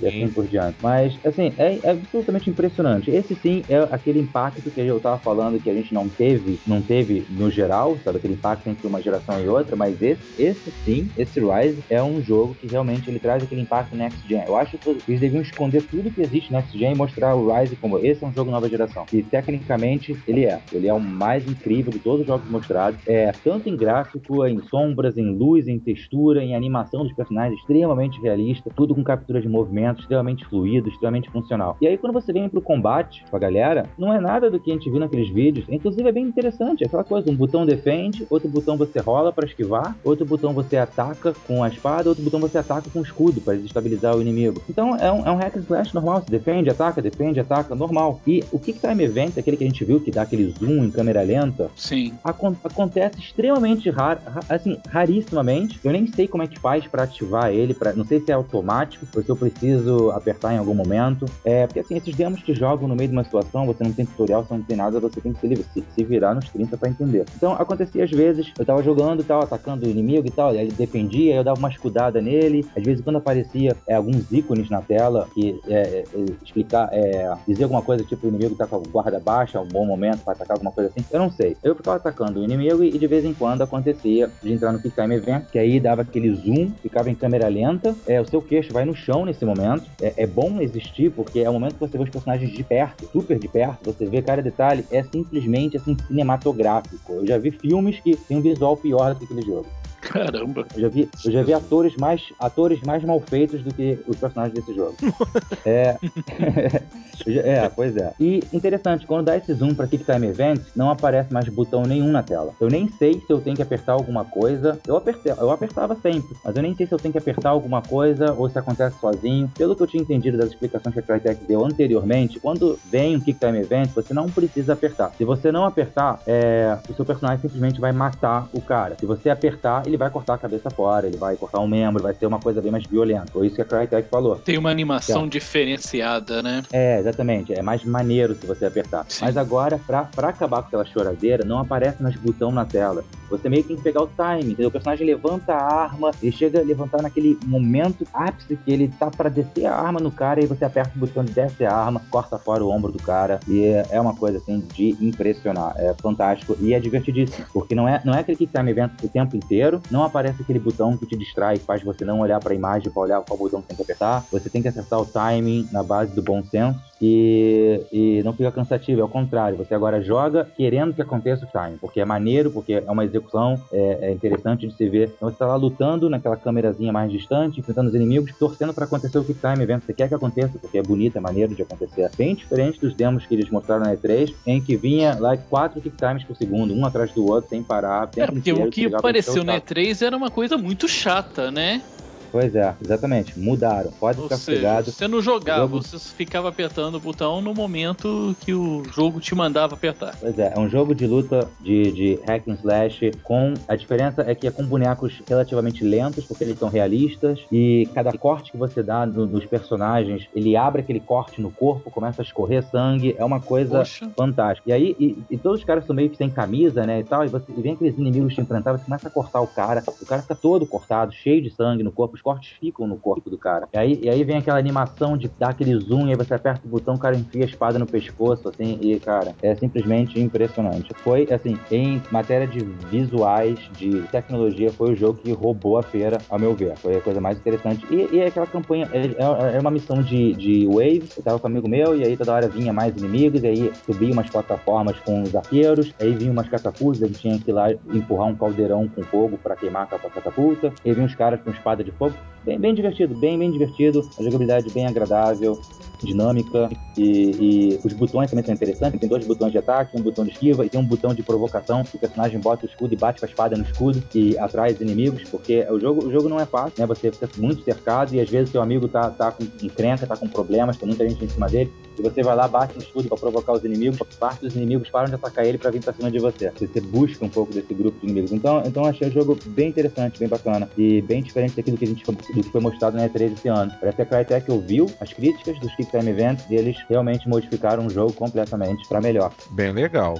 Legal, legal. Mudou a minha expectativa do jogo. Eu também, eu não, não tava lá muito interessado nele, eu achava ele bonito, mas eu tinha a impressão que como todo jogo da quase todo jogo da Crytek seria bonito, mas chato. É, exatamente. mas, mas uh, Bom, pode, pode ser que ele ainda seja chato, não sei, mas menos chato do que parecia antes. É. Eu tô com uma expectativa melhor dele agora. É, melhorou, né? Já deu um talvez, tal, Talvez seja o segundo jogo que eu compro pro, pro, pro Shone. Uh, que o primeiro é o Forza 5. Né? O Shone? O X-Bone. Aqui, é. aqui, aqui, aqui, o pessoal chama de X-Bone. É, a gente tá na dúvida de qual termo usar. Ainda não, não, não, não, não decidimos como é que a gente vai chamar. Eu, quando escrevo, eu, boto, eu coloco o Shone pra, por preguiça de escrever Xbox One. o Shone. Olha, pelo tamanho que o Vidal falou que é o equipamento, eu vou chamar ele de geladeira na minha sala, cara. o negócio é enorme. Não, geladeira não. Que pelo, que, pelo que o Vidal falou, que ele esquenta, vai ser o teu é, aquecimento da sala. Geladeira no é. tamanho, né? Ah, mas a geladeira, a parte de trás, esquenta, né? Aí, ah, eu vou comprar um, um, um Xbone aqui e vou economizar no, no, aquecimento aqui no inverno. Né? Beleza, fico jogando Xbox. O inverno já tá garantido já. e ainda tem uma desculpa pra jogar bastante, né? Pra é. Aliás, já que... parece que a gente precisa de desculpa para jogar bastante. É. Né? Não, o, o, Celso, que, que é casado, precisa de desculpa. É. Mas é, fala, tem que garantir o aquecimento de casa, não sei o quê. Mas o, é engraçado a gente estar tá falando de X-Bone, X-Bone.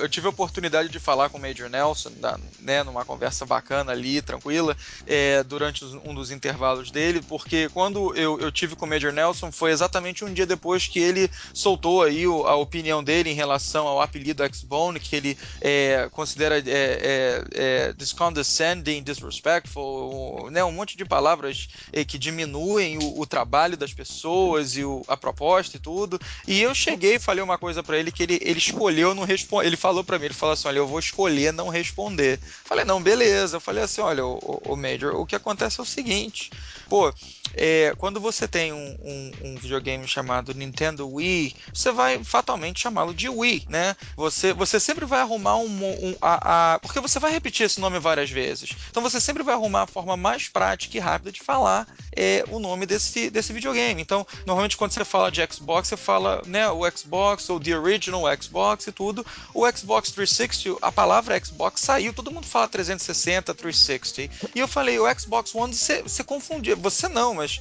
o, o, nome confunde, a gente não tem, a gente vai ter que criar uma sigla própria, porque eu não vou ficar, cada vez que eu falar pra, que, que eu me referia ao videogame da Microsoft, eu não vou falar Xbox One, isso é perda de vida, você tá tirando dois segundos de cada vez que eu falar isso da minha vida, eu não vou fazer isso. E eu falei assim: você acha que, ah, depois do que eu tô te falando, você acha disrespect? Eu falei, ah. Aí ele ficou meio sem graça e falou: não, eu vou escolher não responder. Eu falei, não, beleza.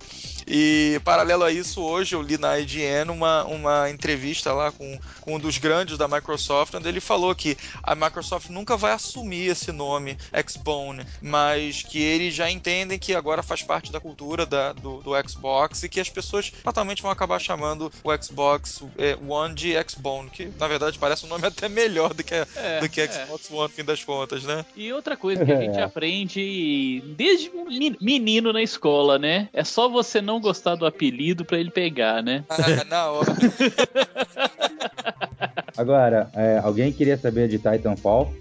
Olha aí, sim, sim, é um jogo que eu tenho uma grande curiosidade. Não joguei. Olha só, impo jogos impossíveis de, de, se jogar. Era o Titanfall, o Call of Duty Ghost e o Battlefield 3. As filas eram simplesmente gigantescas, não, não valia a pena você gastar o seu tempo ali. É, então, eu perdia o evento todo ficando na fila de um jogo só, né? É, não, já gastei pelo menos. Eu fiquei lá 12 horas, eu gastei pelo menos 4 horas em fila. Agora, Caramba. o Titanfall, o Call of Duty Ghost e o Battlefield 3 é, não valia a pena, então eu deixei passar. O Battlefield 3 eu vi, você podia assistir, assim, em telões, mas jogar eu não joguei, não, então eu não tenho que comentar sobre esses três jogos. É, depois disso, eu passei nos stands da EA, da Nintendo, da Warner Bros. e da Ubisoft. É, vocês querem saber de todos esses detalhes ou não interessa muito? Não, acho que interessa sim. Uh, uh, não, o, que, o que eu queria saber o esses jogos multiplataforma, em que console eles estavam rodando, ou se estavam rodando em PC? Em PS4, a maioria deles. PS4 a maioria. É, é. Então eu faço uma, eu vou fazer uma passagem mais rápida no, nas outras, nos outros jogos, outras situações, o que interessar menos. Eu passei no stand da EA, tinha o Battlefield, tinha um tanque de guerra de verdade, inteiro ali. Nossa. Mole. Sério? Dentro é. do, do stand da, tinha, da EA? Dentro, dentro do negócio. Não, não, no stand, tinha, é, tinha um stand e atrás do stand tinha, era tipo, eles construíram tipo um lugar, um, um, um estabelecimento o pessoal jogar Battlefield. Fechado, com teto, com parede, com tudo, você fica lá dentro no escurinho jogando. Uma janelinha para você, quem quiser olhar de fora. E a, a fila gigantesca tem um, um, tanque de guerra inteiro estacionado na porta. Caramba! é, e, e, e, uma galera vestida de soldados sentados em cima do tanque, sabe? Aí, é, eu até, até tirei umas fotos, foi bem maneiro. E aí, aí, eu, então a única coisa que eu joguei no stand daí é porque tinha o FIFA, tinha o Battlefield, tinha o The Sims 4 e tinha o Need for Speed Rivals, que eu joguei uma corridinha rápida. E, e o que achou? Só, é, ele, ele, ele, visualmente, ele, ele tava rodando no PC.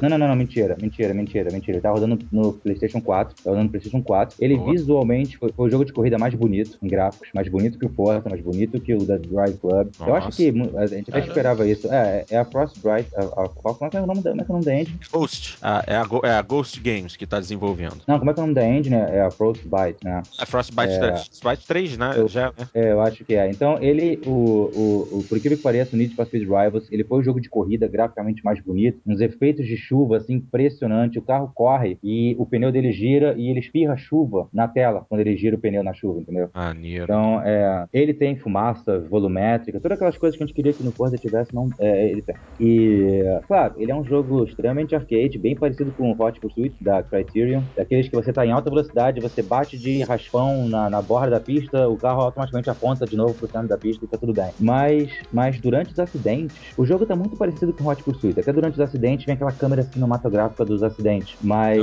Quando, e, e quando você vê o seu acidente, é, impress, é bastante impressionante, a física perfeita, cai pedaço do carro e tudo mais. Mas quando você vê o acidente de outras pessoas, que é tudo, é tudo multiplayer, quando você vê o acidente de outras pessoas, é, é assim uma coisa de dar medo. Quando você tá assim no carro, você vê lá na frente o acidente acontecendo, aqueles carros voando pra tudo que é lado, sabe? E porque é uma física daquelas que você vê o carro capotando, dando, dando cinco, seis voltas, batendo e rodando e girando, sabe? Então é, é bem impressionante, chega a dar medo. Você tá correndo com seu carro e tem um carro capotando do teu lado, te acompanhando na sua mesma velocidade. Então, assim, é, chega a ser assustador as batidas desse, desse jogo. Tá bastante impressionante. O, o, problema dele é a versão PlayStation 4. Eu não sei se é culpa do console, do jogo, ou de repente, porque como é uma partida online, de repente uhum. tem algum problema ali na conexão. Mas em alguns momentos tinha uns, um, umas quedas de, de, frame que, sei lá, o jogo ia pra 15 frames por segundo. Cruz. E ficava por bastante Caramba. tempo. Tinha um frame, um, um, uma taxa de quadro bastante instável. Cai, o jogo rodava, vamos supor, a 30, é padrão. Eu acho que, eu acho que ele roda a 30 padrão. Aí de vez em quando caía para 25, para 20, chegava até 15, aí voltava para 20, subia para 30, bastante instável Nossa. e caía do nada. Mas pode ser, pode ser a conexão, pode ser porque tá, um, tá multiplayer e tal, mesmo sendo local, às vezes tem alguma algum, algum problema aí. Mas Sim. fora isso, fora isso, bacana, interessante, bastante perseguição entre carros de, é, é, entre corredores e polícia, para quem gosta desse tipo de coisa visual de deslumbrante. Cenários são praticamente é, é, o mesmo tipo de cenário do Hot Pursuit. Você tem aquela, aquela, aquelas estradas, você tem florestas, você tem algumas cidadezinhas. Então eu joguei uma corridinha bonita, interessante. Eu, eu, eu tenho interesse de pegar você pra PC, eu, eu gostei. É, aí depois eu passei no stand da Nintendo. O stand da Nintendo conseguia ser menor do que o da, da, da, Sony. Praticamente, na verdade, não era nem um stand, praticamente eles estenderam um tapetinho no chão e quem quisesse subir no tapetinho para jogar alguma coisa. Era. Coitados. ah, eles botaram uma canga de praia, assim, eles estenderam uma canga de praia e aí botaram, botaram umas telinhas, assim, botaram uns puffs pra quem quisesse sentar no puff pra jogar portátil e botaram umas telinhas assim pra você jogar. É, não, brincadeira, mas ele era bem pequenininho. E aí eu testei o novo Zelda do 3DS. Eu achei, eu achei o jogo simplesmente uma graça, assim, muito bonitinho, muito bonitinho. É, aquela visão visão, aquela visão de cima. Aí vocês, vocês falam que vocês não se interessam tanto pelo efeito 3D, mas talvez esse seja, seja o jogo que iria despertar em vocês o interesse pelo efeito 3D. Porque como aquela visão aérea, e ele é muito parecido com o Zelda do, do Super Nintendo, vocês se lembram, o jogo assim, tinha vários níveis, assim, vários níveis de, eu digo níveis no sentido de, de relevo. Então você às vezes está no andar de baixo e você vê uma paredinha do lado e o andar de cima, você consegue ver um pouquinho no andar de cima. Então esse efeito de profundidade está simplesmente maravilhoso pro 3D, porque como essa visão aérea, você vê as coisas que estão mais próximas e as coisas que estão no fundo, entendeu? Então funcionou melhor do que em qualquer outro jogo do 3DS. Inclusive, tem um recurso no jogo, você já deve ter visto em vídeos, que tem aquelas molas no chão e o Link bate com o martelo, a mola funda, ele sobe na mola e a, a mola impulsiona ele, que ele, ele, ele pula, chega, ele chega a vir perto da tela para cair numa plataforma mais alta. Nesse momento, você meio que desvia a cabeça da frente, porque o efeito 3D é realmente muito funcional nesse jogo. E é, é legal, bacana, é um Zelda, acho que todo mundo gosta de Zelda, né? É, todo mundo, né? Zelda atrai um, um público bastante amplo, desde, desde é. a da criançada, que é uma coisa colorida, até, até os hardcores mesmo, que sabem que tem uns desafios, tem umas quests bem complicadas de fazer. É, eu acho que é aquela coisa, mesmo que você não goste de Nintendo, você nunca tenha tido Nintendo, você pega qualquer gamer, você bota na mão dele um Zelda e fala, joga isso aí um pouquinho, ele vai gostar, não tem como. Acho que não tem como falar, ah, não gostei. É acho verdade. que é quase, quase, quase incrível. Aí até experimentei um pouco do Wind Waker HD no Wii U. Uhum. É, é, bem bonito, mas tem aquele jogo que todo mundo já jogou, tá, tá bonito, tá interessante, mas, mas também não é nada surpreendente, não. Aí, depois do stand da Nintendo, que foi rapidinho, eu fui pra Warner Bros. E aí veio também, e por incrível que pareça, um dos jogos que eu também achei mais interessante da feira. E é, é até impressionante, porque é o Dying Light. Vocês sabem que jogo é esse? O, o mesmos criadores do Dead Island. É, esse aí eu tô por fora. Vocês não viram nada? Joga aí no Google rapidão. Ah, eu, não, eu, eu, eu, já ouvi falar, só que eu, eu, vi pouca coisa que na verdade ele não me interessou muito esse jogo. Uh, que, que, eu já tô meio saturado de jogo de zumbi ele tem. Então, se vocês jogarem aí no, no Google Imagens rapidinho, vocês conseguem ver umas fotos, pra vocês saberem do que eu tô falando. É, a demonstração que o cara fez. E acontece, só, só o meu background a respeito desse jogo. Eu detestei Dead Island. Eu achei um saco. Eu achei a coisa mais entediante do mundo. Ah, eu, eu também comprei... achei um saco esse jogo. Eu, Ainda bem eu que eu só aluguei. Steam, não, eu comprei no Steam, eu joguei, mas eu peguei numa, numa cesa, eu paguei 6 dólares. Eu comprei, eu joguei lá por 16 horas, foi o máximo que eu aguentei, assim, empurrando. Chegou uma hora que eu falei, ah, não, não aguento mais. Larguei, desisti, achei uma droga. Tanto que outro, outro final de semana teve o segundo Dead Island, final de semana free, no Steam. Eu uhum. não quis nem de graça Eu não quis nem de graça, nem peguei. Tão ruim que eu, eu achei o primeiro. Então, eu fui assistir esse esperando que fosse a mesma bosta. Falei, ah, cara, Dead Island é muito ruim, mas bom, tá, ia ter, ia ter uma apresentação ao vivo e tal, parei pra assistir. E, e cara, é, não, eu não esperava. O jogo, o jogo, ele, ele, ele mistura Dead Island, ou seja, tá num local, no caso é uma cidade, que por sinal é, é fato que a cidade é o Rio de Janeiro. Ah? Dos caras não, Olha. os caras não admitirem. É, olha, as- olha as imagens no Google que você vai ver. O cara, o cara fala que não, o cara fala que é uma cidade fictícia, mas é claramente pesquisada e feita em cima do Rio de Janeiro. Até os orelhões são aqueles orelhões azuis, iguaizinhos do Rio. Nossa. É, então, e, e tem umas favelas e tal. Então, ela é claramente inspirada no Rio de Janeiro. Você se sente no Rio. E com esse monte de zumbi, você se sente mais no Rio ainda. E, o que acontece? O jogo, ele, ele é um jogo de zumbi, um, um, um- um open world de zumbi, mas com a jogabilidade de Mirror's Edge. Esse é o barato do jogo. Aham. Você tem, você, tem, você tem todo aquele controle, aquele parkour que você pode pular sobre coisas. é, é, de- inclusive as animações são iguais no Mirror's Edge. Você vê a mão do cara segurando no- na- nas, nas, na- nas bordas das plataformas e quando você se desliza por baixo de alguma coisa, você vê as pernas e tal. É igual. Maneiro. E, e, e o jogo tem uma dinâmica muito interessante porque ele tem um senso de perigo em que no, no, no trailer o cara evita o máximo possível o confronto com o zumbi. Você sobe nos telhados, você passa pelos telhados, você tem que chegar num outro lugar, ele joga uma bombinha num lado pra atrair os zumbis pra aquela área, e ele corre pra outra área. E é bem interessante, é bem interessante. É melhor do que eu esperava, parece, parece interessante. Inclusive, era a versão PC, tava, tava bem bonito o jogo. Ele também tem um, um nível que ele é da categoria Next Gen, apesar que ele também vai lançar pro, pra geração atual. Uhum. E, e quando o jogo anoitece, o cara até explica isso, o jogo anoitece, os zumbis se tornam mais agressivos. Isso é uma coisa que a gente já viu em outros jogos. Mas a principal diferença é que durante o dia os zumbis são lentos, igual Dead Rising, Resident Evil. E quando anoitece, os zumbis passam a correr. E fica de noite, chega, chega a virar survival horror. Fica, fica realmente tenso. O cara acende uma lanterna, os zumbis vêm correndo, feito um doido. O cara joga um flare num lado e corre, sobe no telhado. O zumbi agarra o cara, a perna do cara, o cara pode empurrar. Tudo assim, bem fluido, bastante bem feito. Sabe? Legal. Resta saber se as, se as missões vão ser as porcarias que foram as missões do Dead Island. Mas o jogo é interessante, vale a pena ficar de olho. Ainda mais com esse clima de Brasil. Você joga o jogo, parece que você tá numa cidade do Brasil realmente. Bem interessante. É, é, até ganhei uma camisa. É, aí eu também joguei um pouquinho do Batman Arkham Origins, que é quase a mesma coisa, melhorou muito pouco em relação ao, ao Arkham City. São as mesmas animações, toda aquela coisa que você vê que os caras pegaram as mesmas animações que o Batman tinha e transportaram igualzinho pro outro jogo, não mudaram nada. É mais É, ou eu menos ia, isso. ia até te, é, eu ia até te perguntar a respeito disso, porque esse título ele não é desenvolvido pela Rocksteady, mas aparentemente o material que a Rocksteady é, utilizou para criar o jogo anterior, eles cederam para nova desenvolvedora, né? Sim, de fato. Eles pegaram realmente todo, todo o, o, o source material, usaram as mesmas animações igualzinho. Batman só que igual, anda igual, corre igual, chuta igual, faz tudo igual. As mesmas coisas que a gente vê desde, o- desde o primeiro Batman. É, aí, aí eu vi um pouquinho do Castlevania Lords of Shadow 2, eu não acho que vocês devem estar muito interessados. E aí eu joguei um pouquinho do Dark Souls 2. Eu acho que a galera gosta desse jogo, né? Sim.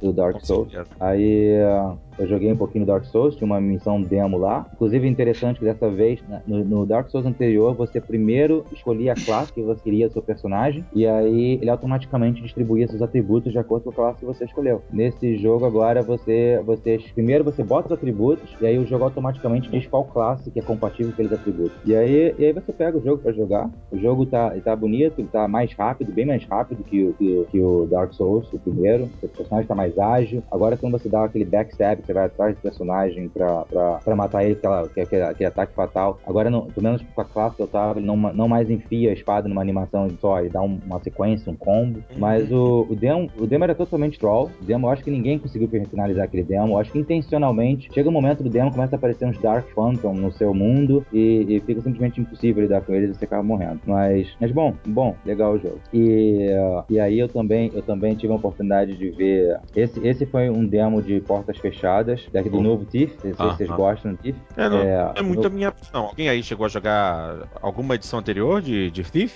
Não, eu não joguei Não, o original, não. infelizmente. Mas tô ansioso pelo novo, porque ele tá muito bonito. Tá, tá, tá bem maneiro mesmo. Então, então teve um novo Thief, eu, eu, assisti um- um- uma demonstração ao vivo de 20 minutos. Tem umas mecânicas interessantes. Ele, ele é bem self. Você, você, em nenhum momento no vídeo o cara, o cara foi detectado e entrou num confronto frente a frente pra ter uma luta de alguém que tava te enfrentando de igual para igual. Não, todos os, os, os takedown, os knockouts que ele dava era, era, era escondido. Inclusive tem umas coisas interessantes, porque tem, tem um, um aquele efeito de bullet time, de câmera lenta, o jogo tem, e um dos momentos que eu achei mais interessante no demo mesmo. Tem três guardas, os três estão de costas. Ele pega uma garrafa de vidro do chão, uma garrafa de bebida, ele mira no cara que tá lá na frente. Aí aparece aquele, aquela marcação como se fosse jogando uma granada. Ele mira a garrafa bem na cabeça do cara. Ele joga a garrafa lá pro alto para cair na cabeça do guarda que tá ali na frente. E nisso ele pega o arco flecha, aí fica em câmera lenta, ele aponta para a cabeça do guarda que tá um pouco mais próximo, esperando para sincronizar com o momento que a garrafa vai cair na cabeça do guarda da frente para acertar a flecha na cabeça do cara de trás. E na hora que ele faz isso, morrem os dois ao mesmo tempo, e aí o terceiro guarda toma um susto com a situação, e nisso ele já chega por trás do terceiro guarda e, e pega ele em silêncio também. É, eu, achei, eu achei isso maneiro, isso é bem interessante. E, e aí depois desse vídeo também não podia filmar nem fotografar, aí eu fui pro stand da Ubisoft. Foi o último stand que eu fui, entrei nas filas para jogar os jogos, e aí eu, o primeiro que eu mais me interessava em jogar era o Assassin's Creed 4, que dessa vez ele não, ele não trava mais. E, e o que acontece? Alguém aqui tá interessado em Assassin's Creed 4? Olha, uh, depois do 13 eu perdi um pouquinho. Uh, o interesse pela série ainda me interessa, porque eu acho a história do Assassin's Creed muito legal, mas uh, em princípio, Assassin's Creed 4 eu quero jogar quando. Depois que baratear. Depois que sair uma edição mais barata, jogo do ano, sei lá, alguma coisa assim. É, muita, é. muita gente ficou decepcionada com Assassin's Creed 3, infelizmente. Ah, e, tam e também muito seguido sair. Um ano depois do, do 3 já saiu o 4. É, já virou, virou cash cow, né? Tá, é, tá mas tá assim, tá assim desde, desde o 2, tá assim.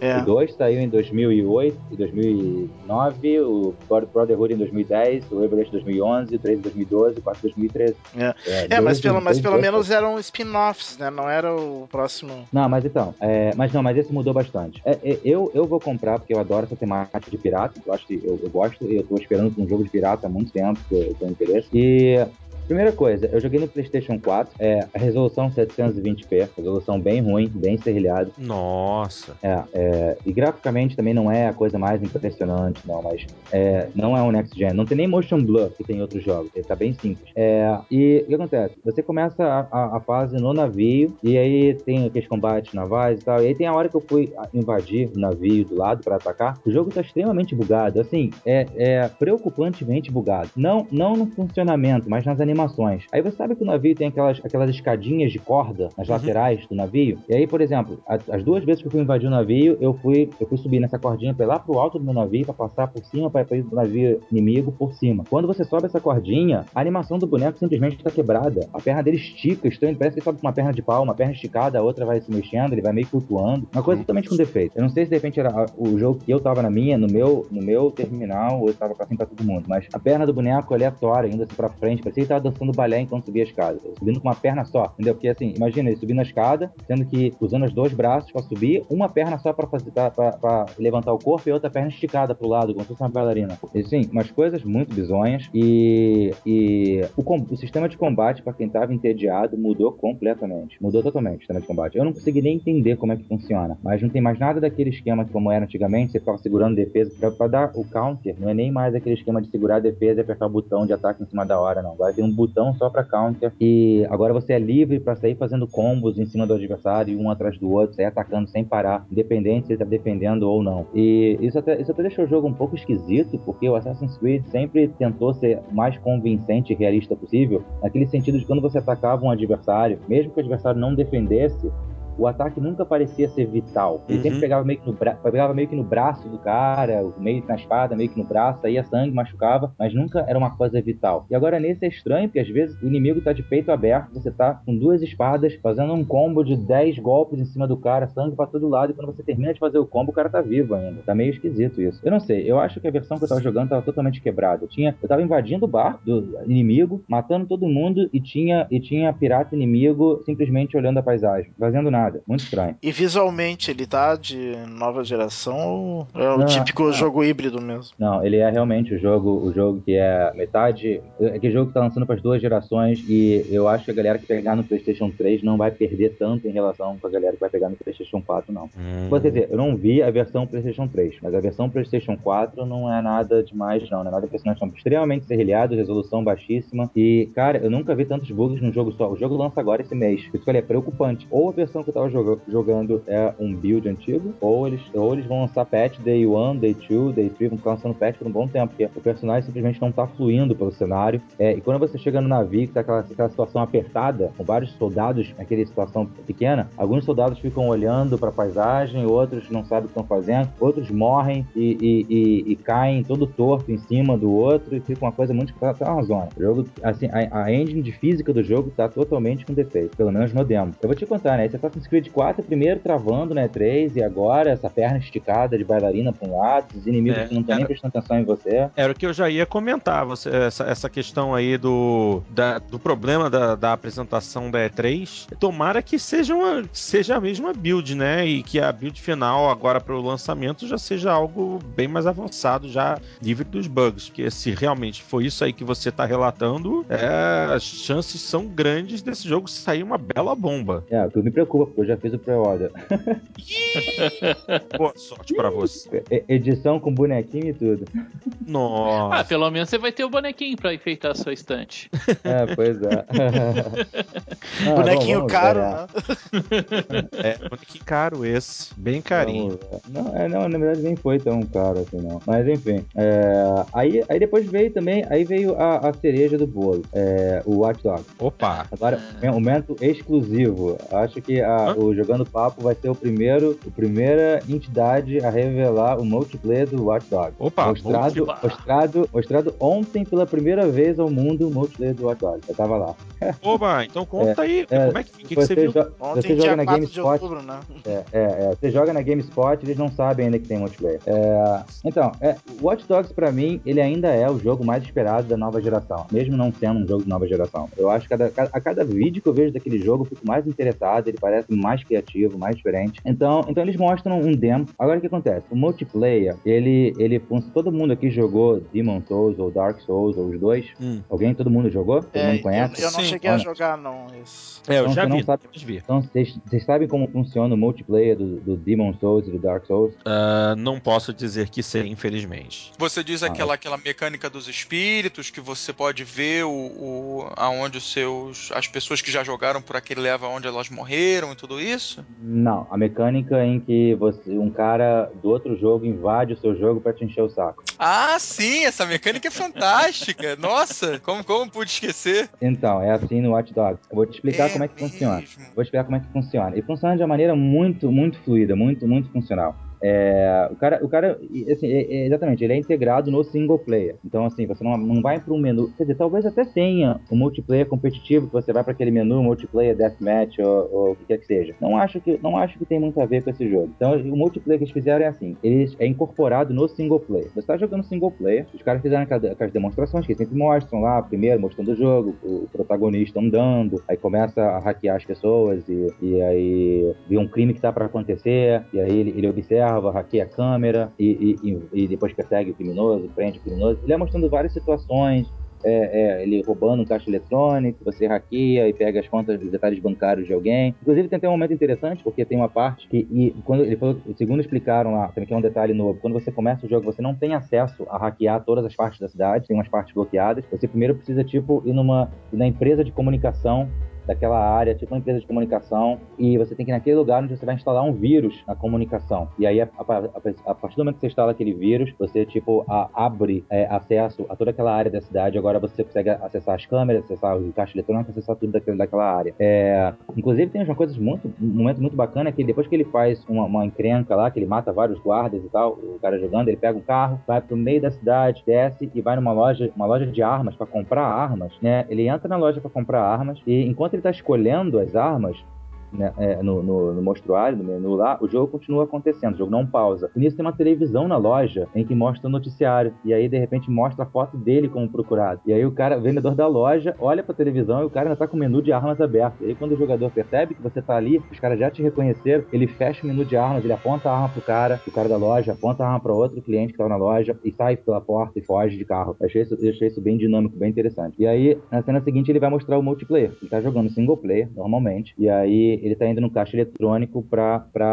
sacar dinheiro de outra conta. E aí tá ele tá ali sacando dinheiro normalmente, e daqui a pouco aparece uma mensagem na tela: você foi hackeado. É tipo, tipo quando no Dark Souls você, você é invadido, aparece você foi hackeado. E o que aconteceu? Todo o dinheiro que ele tava sacando no caixa eletrônico não foi pra ele, foi pro cara que acabou de hackear ele, outro jogador. Esse, hack, esse hacker foi um outro jogador que tava, digamos, que tá na casa dele jogando o jogo single player, invadiu, invadiu o jogo dele. E aí ele foi hackeado e todo o dinheiro que você acabou de sacar conseguiu ganhar no- nos últimos momentos foi tudo pro, pro, pro hacker que te roubou. Nossa. E aí, é, e aí nisso, nisso você consegue, pelo celular, obviamente, rastrear onde está esse hacker, aparece no mapa, pontinho amarelo. Esse hacker é outro jogador, outro player que vai estar lá fisicamente no seu jogo. E aí o cara pega o carro, vai atrás de onde está esse hacker e tal, etc. E aí ele começa a manipular câmeras de segurança da cidade para conseguir encontrar o cara. Tipo aqueles filmes que estão procurando gente procurada, começa a ver as câmeras de segurança. Ele começa Uhum. a girar as câmeras de segurança até que ele consegue ver o cara. Ele viu o cara. E, e- e engraçado que vai, tipo, você tem que ir dando um tag no rosto de cada NPC que você vê na rua. Lembra até um pouco o multiplayer do Assassin's Creed, que você tem que identificar primeiro quem é a pessoa, pode ser qualquer um. E você começa a dar, identificar Uhum. o rosto, e cada vez que ele escaneia o rosto, dá negativo, negativo, negativo, até que, pum, detectou. Não, não se você detecta, o cara sabe que foi detectado. E o cara, na mesma hora, começa a correr. E aí o cara vai correndo, e aí você vai correndo atrás do cara, que o cara roubou o teu dinheiro, certo? Ele é outro player, ele é um ser humano fugindo de você agora, no meio da sua campanha single player. Ele invadiu a sua campanha single player, roubou teu dinheiro e tá fugindo teu dinheiro. Imagina isso. E aí você vai atrás dele, e aí começa a tentar dar tiro, e aí ele entra num carro, tum, foi embora. Você perdeu, o cara foi embora com seu dinheiro. Aí o cara fala, aí o cara explica, ó, ele escapou, é, mas a gente conseguiu rastrear ele. Então a gente pode dar o troco. E aí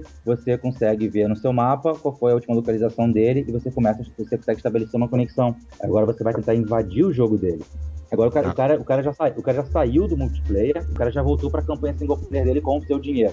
Já conseguiu. A hora que ele escapa de você, tomou a distância, o jogo considera que escapou, saiu do seu campo, ele a, a conexão quebra, o cara, o cara volta para a campanha single player dele. Sendo que para ele, agora vem um detalhe interessante. No seu jogo, você tá vendo o seu protagonista como o protagonista do jogo. E você viu o cara que invadiu o seu jogo como um NPC genérico qualquer. Mas no jogo do cara, no jogo do cara, na casa dele, na tela dele, ele é o protagonista do jogo e ele hackeou você e você tem a aparência de um NPC qualquer. Então, você tá sempre na sua campanha single player de uma maneira dinâmica, nunca quebra. E você é sempre o seu, o seu entendeu? Vocês estão entendendo o que eu tô falando? Você sempre tem a aparência do, do, do, do protagonista e o outro, e o adversário vai ter sempre a aparência de um, de um boneco, personagem, um, um homem qualquer na rua.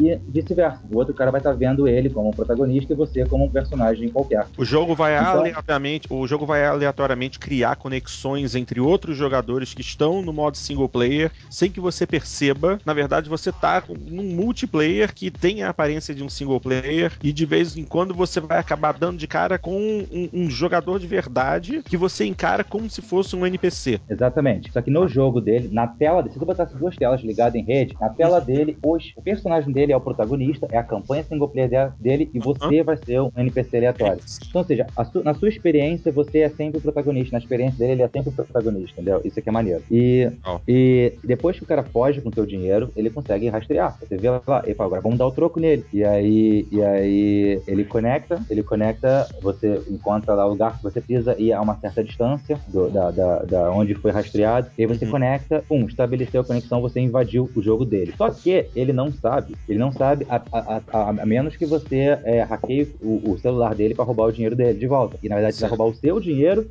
o seu dinheiro e o restante do dinheiro dele. Uhum. Entendeu? E aí, e aí acontece, o cara invadiu o jogo, o cara você, agora você sabe onde o cara tá, você vai lá dar o troco nele. E aí você tem que estar a 20 metros dele pra conseguir hackear ali a situação. É, e aí, no caso, quando o. Quando, na na outra parte, quando você, quando o cara, o cara que tava jogando foi hackeado, ele não precisou estar tão perto assim do hack, porque ele tava acessando o caixa eletrônico no mesmo momento. Então Sim. você faz um hackeamento remoto através do caixa eletrônico e te ferra no ato, mesmo estando longe. E agora, nesse caso, quando, quando a gente invadiu de volta o jogo do cara pra se vingar, a gente Hum. foi, é, tipo, hackear diretamente o celular do cara, então tem que estar na distância de 20 metros. Então Certo. ele chega perto, a distância de 20 metros, hackeia o cara, rouba o dinheiro do cara e corre a pé. Mas o cara ainda, o cara, o cara sabe, mas ele ainda não, não sabe onde você tá. E aí, e aí o cara, e aí você entra, entra no carro, entrou num carro e, e, e fugiu do cara. O cara viu, o cara entrou no carro, veio atrás, veio atrás da gente. Aí o cara fugiu ir com o carro até um beco, porque o jogo tem um sistema de, de, de procurado e você vai aumentando a notoriedade, igual no Assassin's Creed, então é melhor você entrar em tiroteios em lugares escondidos. Então ele vai pra um beco sem saída, estaciona o carro, desce do carro, aí o cara vem atrás de você, estaciona o carro, dois descem do carro e entra um tiroteio. Você como protagonista, o cara como NPC aleatório, o jogo dele, ele é o protagonista, você é o NPC aleatório. Agora o cara tá tentando te matar para pegar o dinheiro dele de volta, você tem que matar ele pra, pra impedir que ele faça a mesma coisa que você acabou de fazer, que é logo em seguida conectar no jogo para dar o troco. Você mata ele, você tá clean, ele não consegue mais te rastrear, e aí você conseguiu escapar com o dinheiro dele de vez. Se você escapa dele e, ele, e deixa ele vivo, ele vai conseguir te dar o troco e invadir seu jogo para tentar recuperar o dinheiro. Então aí entra num tiroteio, você preferiu parar o carro para matar ele, entra num tiroteio, e aí acontece ali o tiroteio, você um atrás da parede, cover system e tal, você consegue matar o cara, e aí você volta pro seu carro, você continua, não tem, não tem menu, não tem paralisação, não tem nada. Você simplesmente mata o cara como se ele fosse um NPC qualquer, inclusive ele tem a aparência de um NPC qualquer, você Aham. volta pro teu jogo, você entra no teu carro, continua sua campanha single player sem nenhuma interrupção. Pro cara, obviamente, ele morreu, na campanha dele, ele morreu, ele vai ter que retornar pro último ponto alvo, sem o dinheiro dele, óbvio, ele perdeu o dinheiro dele. Então ele morreu, ele vai retornar pro safe house dele e vai ter que continuar o jogo, pé da vida, porque tentou te roubar, você roubou de volta, o pegou dinheiro de volta e mais dinheiro dele. Então, Legal. é uma coisa, uma coisa muito maneira. É, não tem nada mais maneiro do que isso. Consegue ser mais maneiro do que o sistema de invasão do Dark Souls, sem dúvida.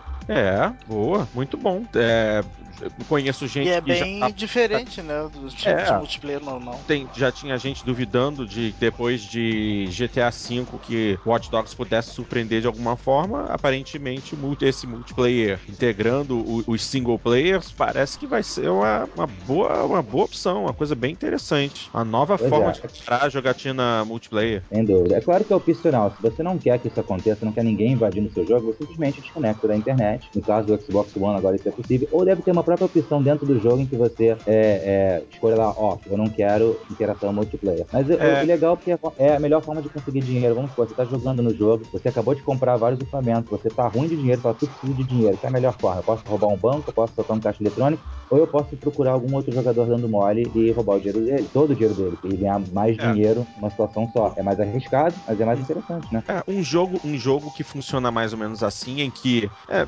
é exatamente assim, mas, por exemplo, o, o, o Street Fighter 4, você fica com o seu. Você tá jogando o modo arcade, single player numa boa, e do nada você é desafiado por um jogador multiplayer. Ele, ele cria uma conexão momentânea e instantânea. Eu, eu, Aham. eu entendo como se fosse alguma coisa parecida com isso. Você deixa o É. seu player aberto para que outras pessoas possam interagir com você. Possivelmente o jogo deve oferecer a opção de você é, não permitir isso para curtir sozinho a tua experiência single player. Mas realmente, dessa forma é bem mais interessante. Não, sem dúvida. É assim, imagina o Street Fighter 4 é, foi um bom exemplo. Agora imagina se no Street Fighter 4 nunca aparecesse na tela aquele negócio Here comes a new challenge. Nunca É. aparecesse isso. Você simplesmente estivesse jogando e na luta seguinte, quando você começa a luta, só naquele momento você descobre que aquilo, é- aquilo é um player, não mais o computador, entendeu? É como se fosse mais ou menos isso. É, é, não, tem, não tem intervalo, não Uhum. tem pause, não tem menu. Porque no Street Fighter 4, interrompe a sua luta, você volta pra tela de seleção de personagem É, e, é. e troca. Nesse é fluido, você tá jogando, do nada um cara te sacaneia. E o cara aparentemente é um NPC, ele parece um NPC. Ele sacaneia do nada, rouba teu dinheiro, você vai atrás dele, dá o troco pra tentar matar ele pegar o dinheiro de volta. E aquilo simplesmente foi um jogador que, sem nenhum menu, sem nenhuma interrupção, sem nenhum connecting, nenhuma mensagem, simplesmente entrou no teu jogo sem mais nem menos. Bem legal. Muito, muito legal mesmo. Show de bola.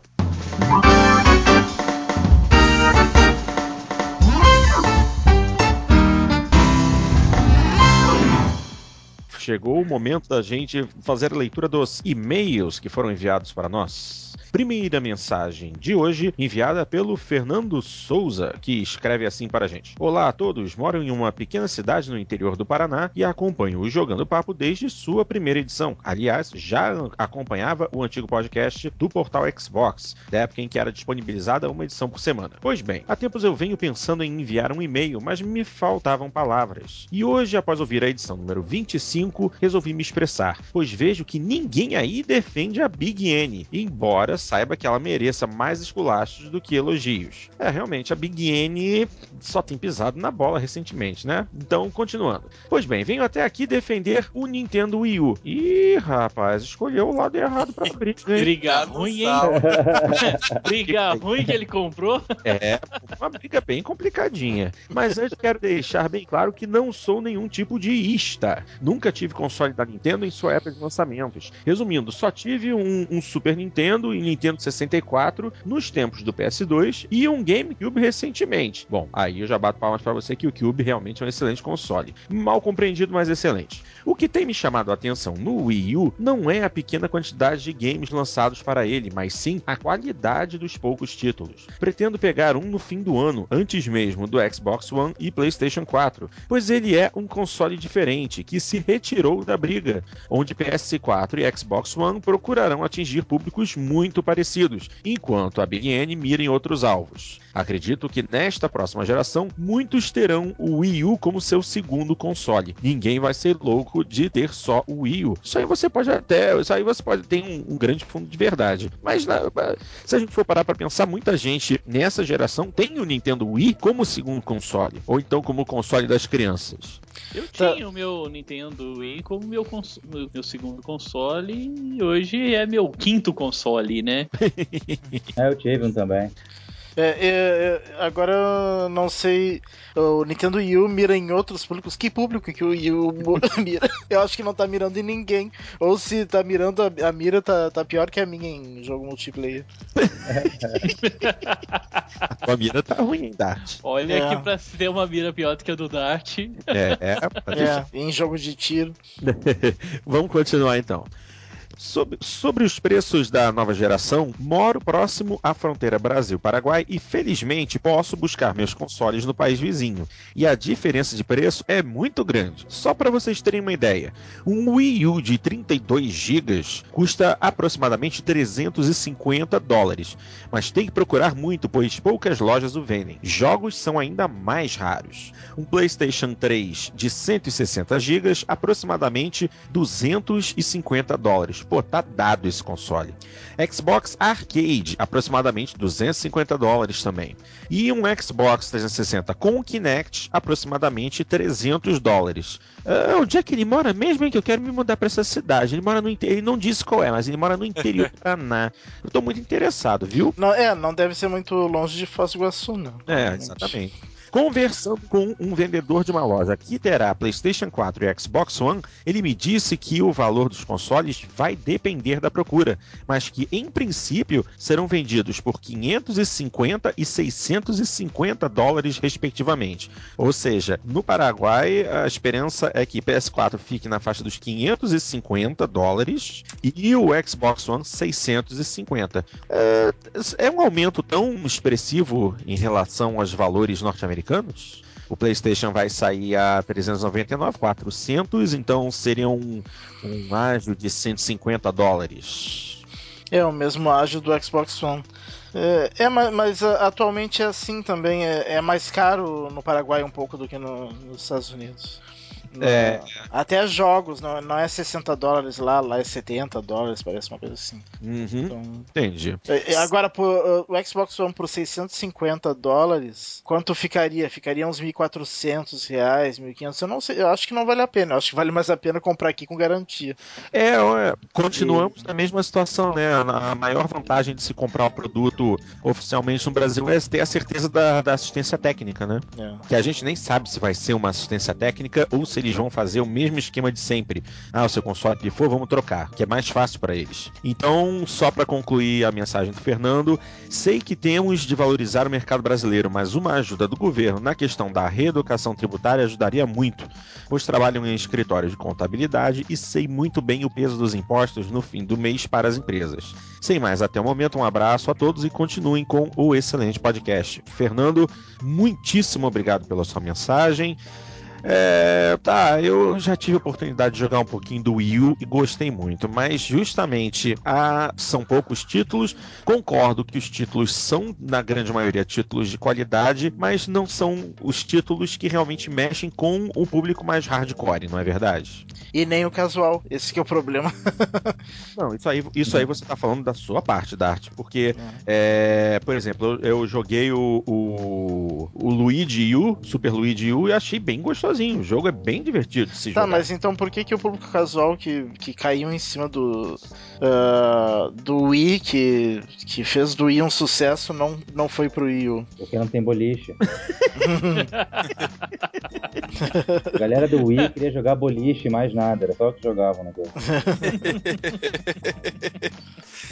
Bom, na verdade, na verdade, o público que, que era adepto ao Wii, eles acabaram indo pro, pro Kinect e pro iPad, né? O, esse público que a Nintendo criou, que não existia antigamente, esse super casual, é, a Nintendo perdeu todo. E só é, é, direcionando pro, pro companheiro aí que mandou um e-mail, é, brincadeiras à parte, cara, o, o, a coisa que eu mais gosto no Jogando Papo, a gente brinca que o Zero é cachista, que o, o Dart é cachista, mas assim, se, eu nunca participaria de um podcast onde, onde rolasse ismos, porque eu não tenho tempo para isso, sinceramente. E eu acho super bacana aqui a imparcialidade da opinião de todo mundo. A gente fala o que realmente a gente acha, é, embasando no, no, no, que a gente lê e no que a gente considera correto na indústria. Assim, a verdade é que se, se esse podcast. Hoje em dia, por exemplo, eu falo bem da Sony com muita frequência, mas se esse podcast é, existisse na época que, do lançamento do, do PlayStation 3, por exemplo, eu estaria metendo pau na Sony como se não houvesse amanhã, entendeu? Porque eu acho que ela fez uma série de cagadas no lançamento do PS3. É, se fosse na época do lançamento do Wii, eu ia estar tá soltando fogo de artifício em, pelo sucesso da Nintendo e pela mega visão da Nintendo. É, o Wii foi um sucesso assim indiscutível, não só de números, mas em qualidade, na minha opinião, para um público casual. Então, assim, não é que está faltando um representante para a Nintendo. Eu acho que está faltando é, justificativas da Nintendo para que a gente sinta que, que, que a Nintendo merece merece ser mencionada aqui é, em coisas boas. E realmente, existem alguns jogos bons é, que saíram para o Wii U, mas sinceramente não houve nenhum é, que eles chamam de System Seller. Né? Acho que o único mais próximo de System Seller até agora seria o Wind Waker, o Wind Waker HD, que não é um jogo do Wii U, ele só está sendo né, re, re, é, é, é, refeito em gráficos de HD para o Wii U. Mas tá, tá faltando ainda aquela qualidade é, especial. Eu, eu, não vi até hoje a utilização, por exemplo, do, do incrível controle que eles fizeram, que eu acho que é uma coisa super legal e super inovadora. E mesmo a Microsoft com o Smart Glass, é, para mim, não consegue chegar na proposta que o Wii U tem. Mas até hoje ninguém conseguiu aproveitar. E obviamente eles não têm o apoio das, das third parties. Então, é, o dia que o Wii U der um motivo, cara, você pode ter certeza. É, se houver algum ismo dentro de mim, meu companheiro, é da Nintendo. Porque eu jogo Nintendo desde que eu tenho 6, 7 anos de idade, cara. Então, assim, você pode ter certeza que se algum dia rolar algum motivo, eu acho que não só eu, acho que a trupe inteira aqui vai, vai vestir a armadura da Nintendo e vai defender ela com todas as forças. É porque, infelizmente, não tem muito motivo agora pra gente fazer isso. Verdade, Carlson. Eu penso exatamente do mesmo jeito que você. Inclusive, eu tive consoles, todos os consoles de Nintendo até hoje, todos. Inclusive o Wii, GameCube, Nintendo 64, Super Nintendo, Nintendinho, tive todos. E, e realmente, a Nintendo, ela não sei o que ela tá esperando pra mostrar as garras dela. Eu esqueci de comentar, mas eu também cheguei a jogar experimentar o novo Mario do Wii U lá, hum. que, que na verdade não é não é o Mario principal, é aquele Mario 3D Land igual do 3DS. Você tem aquela, aquela câmera de diagonal uhum. meio fixa e é uma tremenda é um tremendo desapontamento. Assim, o jogo pode até ser bom, mas ele não tem aquela liberdade do Mario Galaxy, do Mario 64, aquele, aquele Mario vivo que a gente espera. Então eles, eles, lançando, eles lançaram o New Super Mario Bros, que é aquele Mario 2D. Eles lançaram agora esse Mario 3D Land, que é igual ao do 3DS aquela câmera travada, aquele esquema mais blocado. O mais interessante que seja, é agora estão lançando o Zelda Wind Waker HD, mais que seja interessante, ainda é um Zelda lançado há mais de 10 anos atrás. Então, Sim. a Nintendo não tá mostrando as garras. Cadê um novo Zelda, um Zelda exclusivo do Wii U, usando máxima potência? Cadê um Mario Galaxy 3? Não necessariamente Mario Galaxy, pode ser uma ideia nova, mas cadê o Mario com liberdade de câmera, com liberdade, o sucessor do Mario Galaxy, do Mario Sunshine, do Mario 64? Cadê? Cadê um Metroid Prime 4, um Metroid em primeira pessoa, que é o grande, o grande sucesso da série, que a série teve é, nos últimos anos. Ela não tá fazendo nada disso, eu não tô entendendo a Nintendo. Ela tá lançando versões é, relativamente spin-off das franquias dela, um Zelda requentado, um Mario mais ou menos, um, um Donkey Kong requentado, que tá lançando no Wii U, o mesmo Donkey Kong do 3DS. Não, o mesmo. Do, é, é, o mesmo Donkey Kong do 3DS, tá lançando no Wii U. Mas eu não tô entendendo a Nintendo. Ela, ela, o que, que eles estão fazendo? Eles estão fazendo algum jogo ou não? Eles não estão fazendo, eles não estão produzindo, não estão mostrando nada. Então fica difícil querer defender a Nintendo se ela, se ela tem uma Ferrari, uma Lamborghini e um Bugatti Veyron na garagem, mas fica passeando de Fusca pra cima e pra baixo, né? É, exatamente. Ok, próxima mensagem. E essa, opa, essa vem do nosso, nosso já carimbado César Oliveira, que a gente também conhece como Animatrix Nabisco. E ele escreve assim: Olá, amigos, obrigado pela nova oportunidade de lerem meu e-mail. Na última mensagem que mandei para vocês, eu havia comentado que iria passear nos Estados Unidos, mais especificamente Orlando e queria aproveitar a oportunidade para conhecer uma loja, é, uma das mais famosas lojas de games, a GameStop. Já inicio dizendo que fiquei totalmente decepcionado com a loja. Esperava que fosse uma loja moderna, bonita, sofisticada, com infinitos itens para se comprar e etc. O que vi foi uma loja realmente grande, mas muito feia e os produtos muito mal distribuídos e pouca variedade de jogos usados. E também, por incrível que pareça, pouca variedade de jogos novos. Sem falar que a única atendente para atender a loja toda parecia uma mistura de Bob Marley com Valderrama. As nossas lojas da FENAC e da Saraiva deixam ela no chinelo. Não sei se dei azar e fui numa loja deste nível ou se todas são assim mesmo. Acho que o amigo Celso O'Donnell pode me responder isso. Eh, Celso, responde pro César, por favor. As lojas da GameStop são tão ruins assim? Olha, é, não são tão ruins assim, não. É, a princípio, quando eu li o e-mail, eu, eu, eu, concordei completamente com ele, mas agora com mais calma ouvindo, eu posso dizer o seguinte: existem algumas GameStops melhores do que outras. Pelo que você me passou, você não foi necessariamente na melhor.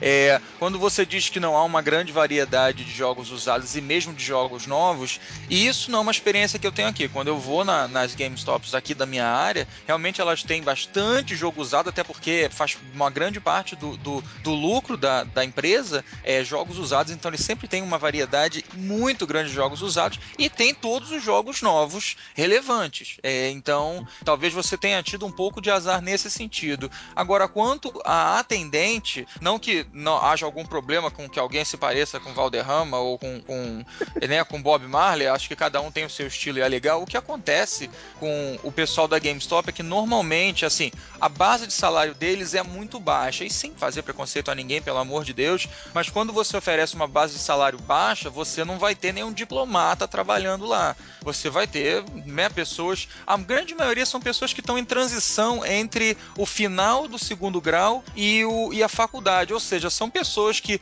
têm um nível de interesse relativamente baixo, né, de repente tem um nível de higiene talvez um pouco baixo, é aquela, aquele adolescente que de repente vai, sei lá, puxa uma maconha antes de trabalhar, são aquelas pessoas um pouco inconsequentes. Antes de de trabalhar? É, ué. Antes, durante e depois, né? É, eu tô tentando ser light. É, você cliente numa boa, relax. Aí, chega é. junto, olha só, chegou o GTA V, esse jogo aqui seu filhinho pode jogar de boa, entendeu? É. Mas assim, eu lamento que você tenha tido uma experiência assim. É, realmente, a, a, as GameStops, em termos de customer service, eu nunca, assim, eu, raramente eu fui muito, muito bem atendido na GameStop. Eu já tenho uma expectativa baixa nesse sentido, mas lamento que você não tenha tido uma experiência melhor. Mas que bom, acho que tá no e-mail, tá aí, você comprou o seu 3DS. A gente acabou virando irmão do 3DS, que eu acabei de comprar um para mim também. Então, o, o, que pena, que pena que você não teve a melhor experiência. E se algum dia você, eh, você ou qualquer pessoa do, do que ouve jogando papo vier até a Massachusetts, aqui a área de Boston, avisa pra gente que eu indico para vocês uma loja muito especial aqui que tem, tem todos os jogos atuais, tem vários jogos usados e tem também todo um, um museu ali, um, um, lugar super especial que tem né, o Atari, o, o, primeiro Super Nintendo, o primeiro Nintendinho, tem toda aquela história de videogames, vários jogos usados legais. É uma experiência muito mais interessante, talvez, que a GameStop. Mas acho que você acabou fazendo bem na, na é, ter ido na Best Buy fazer a sua compra, porque realmente a Best Buy é, é muito organizada e, pelo menos em termos de customer service, é milhões de vezes melhor é, que a GameStop e também para uma base salarial um pouco melhor, você tem a oportunidade de contratar pessoas que não estão naquela transição de, de segundo grau e faculdade, são pessoas mais comprometidas, uhum. mas lamento que você não tenha tido uma experiência tão fantástica. Que pena. É e essa história de, da loja ser, ser, ser feia, realmente as lojas aí geralmente não, não são bonitas como a FENAC, a Saraiva aqui no Brasil. Que aquilo... Uma. A FENAC e a, e a Saraiva são lindíssimas. É, assim, a, talvez a Best Buy chegasse um pouco mais perto em termos de organização e, e, e né, mas, mas não, não em relação à Saraiva, a, não da Saraiva do Rio de Janeiro que eu estou me referindo, mas a FENAC do Rio de Janeiro é um dos, um dos lugares mais bonitos que eu já vi, lá da Barra da Tijuca. É, uhum. É, nada, nada que eu tenha visto aqui em termos de videogame chega perto a, a, ao display e organização que eles têm na FENAC. É fantástico. É, inclusive, só para terminar a mensagem aqui do César, ele escreve assim: Eu fiquei tão decepcionado que deixei para comprar o meu Nintendo 3DS na Best Buy, que diga-se de passagem, faz jus à boa fama que tem. Enfim, não tenho mais nenhuma pergunta, só queria mesmo desabafar e contar esta decepcionante experiência que tive lá. Um abraço a todos do assíduo ouvinte Animatrix Nabisco. Valeu, César, pela mensagem. Valeu mesmo. Uma pena que você tenha sido obrigado a procurar uma outra loja e não ter uma experiência tão é, top quanto você esperava. Última mensagem do programa de hoje foi enviada pelo nosso ouvinte Gilberto Silvei, Silva, Silva, Silva, ó, já ia falar meu nome, Gilberto Silva. Ele diz assim: Olá, galera jogando papo. Gostaria de dar os parabéns pelo excelente podcast e dar boas-vindas à Janinha. Finalmente uma menina na turma. É, rapaz, a gente suou, mas conseguiu, viu? É, mas, mas, mas já matou, né? Pela segunda graça. É, ela, ela hoje, infelizmente, tinha um compromisso pessoal, não pôde estar com a gente. Mas calma, ela volta logo. É. Vamos lá. Deve estar no próximo. Aí. É, no próximo ela tá aí com a gente.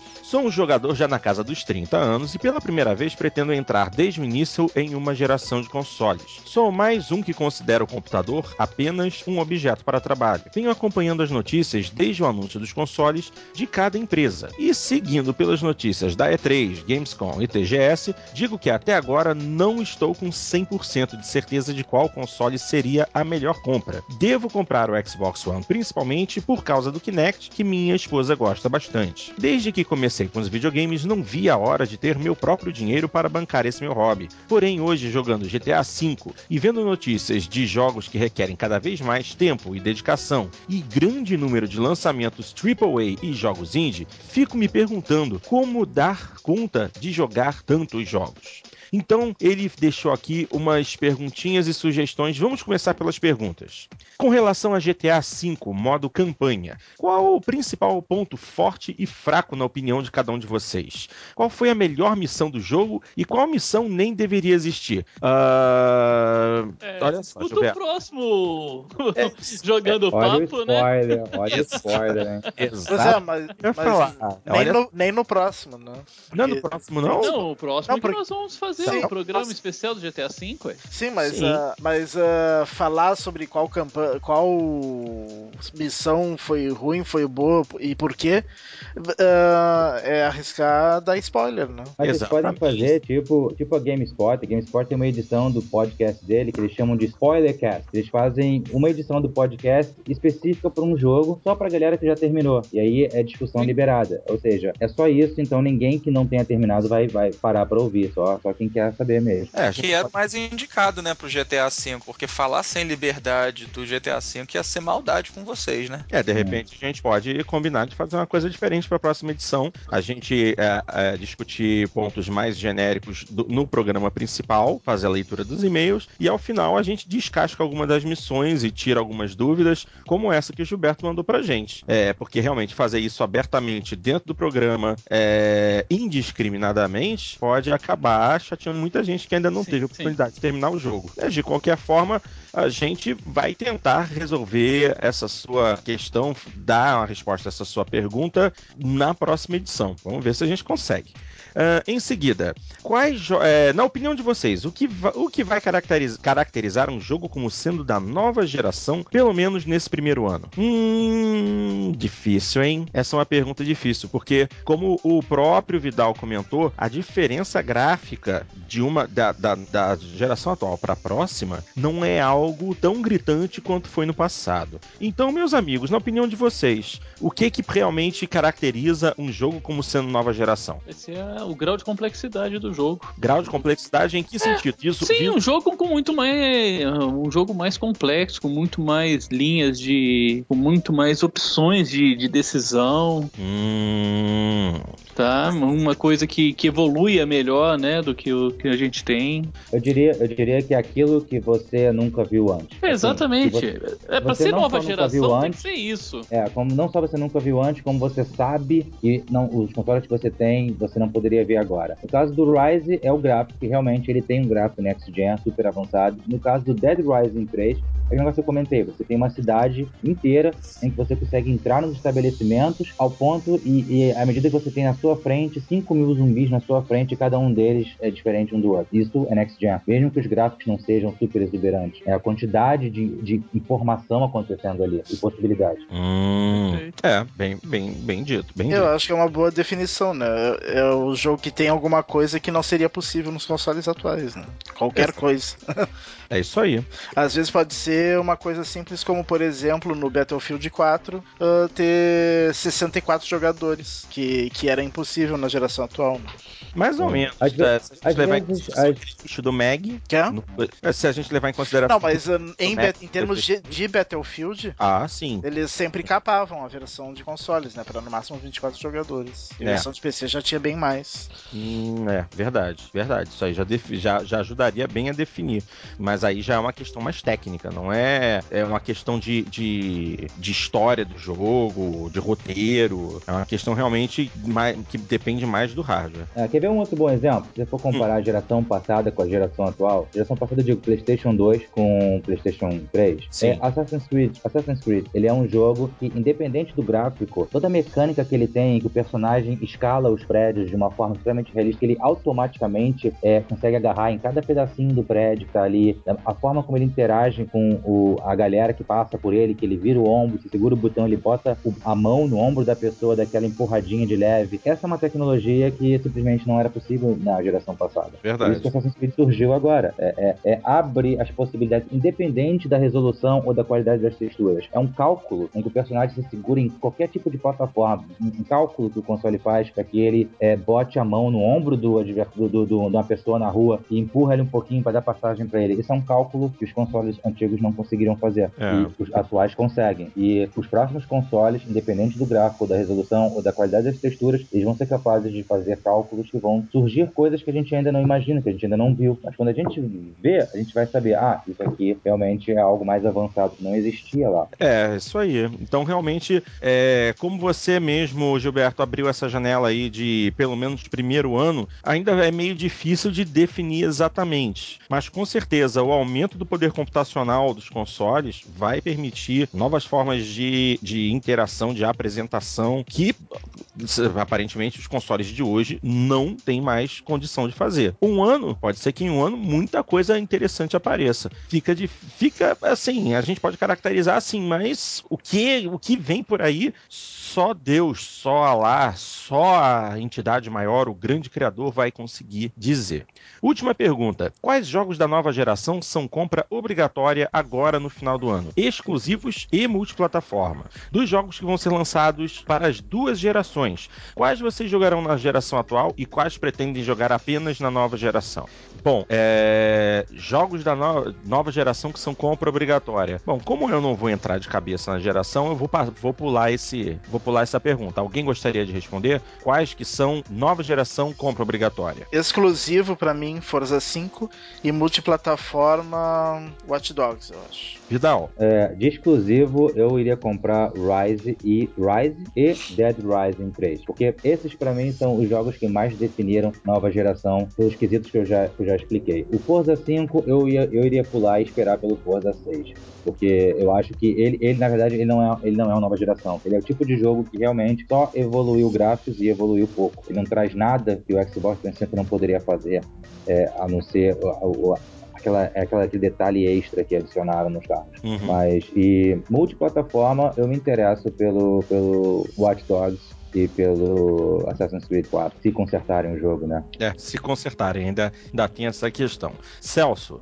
Bom, eu não tenho nenhum jogo até agora que tenha falado assim, uau, eu tenho que ter esse jogo. Tanto exclusivos quanto multiplataforma. Eu não confesso que eu não estou nem um pouco incentivado ainda a fazer a transição para a próxima geração, é, por opção, tá? Mas eu confesso que depois desse podcast aqui eu vou checar com mais carinho o Rise, depois que o Vidal deu tanta atenção para esse jogo jogo.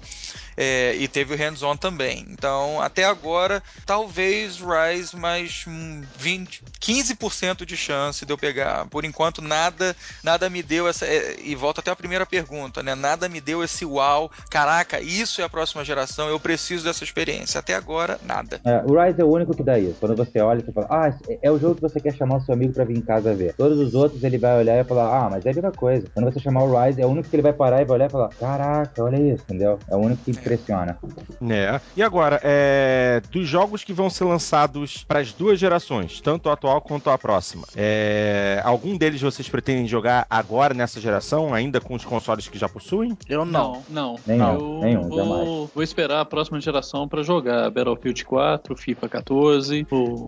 É, eu, eu até tenho um. Para falar a verdade, como eu não tenho pressa de partir para a próxima geração, eu ainda pretendo pegar, de repente, o Need for Speed Rivals pro Xbox 360. Não vejo necessidade de pegar ele na próxima geração, porque eu realmente não tenho vontade de pegar nenhum dos dois consoles de cara. Ainda tem muitas águas para rolar. Semana que vem, é, na próxima terça-feira, no aliás, terça-feira mesmo, dia 10? Dia 10 é terça Não, não, dia 10 é quinta. Ah, ah, é, dia 10 é quinta. Então, na quinta-feira, dia 10, se não me engano, é Beyond Two Souls, né? Pro PlayStation 3. É, é. É- Mas o Fábio, Quer jogar? Você PC, Ah. PC não é uma- não é uma opção pra você? Não, não, PC não é uma Ah, opção tá. pra mim, porque o meu PC tem 7 anos de idade sem nenhum upgrade. Ah, tá. Ué, o Xbox também. Mas pelo menos no Xbox Disco, ele roda o jogo, entendeu? No, Play, no, no PC, botar o disco, vai fazer assim: ele vai. Eu vou botar o disco na bandeja, vai fechar e perguntar: olha só, você tá maluco, tá demente, não tem mentalidade, eu não rodo isso aqui não. Vai ejetar o disco na minha cara. Entendeu? É assim que funciona. Então seria basicamente isso. E o Gilberto também deixa aqui algumas sugestões. Pode deixar, Gilberto, que a gente vai verificar cada uma dessas sugestões aqui, inclusive a de, de é, um programa especial sobre grandes jogos. Pode deixar que a gente já tá pensando, inclusive, a respeito disso. Logo, logo a gente vai retornar com algumas novidades, tá bom? E ele deixa no final aqui. Abraços, até o próximo podcast. Gilberto Silva, a gamer tag dele aparentemente é GCS Neto. Gilberto, muitíssimo obrigado pela sua mensagem, tá? Valeu demais. Gente, estamos chegando ao fim. Alguém gostaria de tecer algum comentário pra gente poder fazer o fechamento? Não. Não? Então. Então, eu, eu, eu gostaria, o Portinho, rapidinho. É, só- é o, é o mesmo comentário que eu fiz no, no podcast passado, se eu puder lembrar os ouvintes aí a cada final de episódio. Eu tô tentando, numa iniciativa, estender a conversa do Jogando Papo no fórum do PXB. E graças, graças à, participação da galera aí, eu acho que a gente obteve sucesso.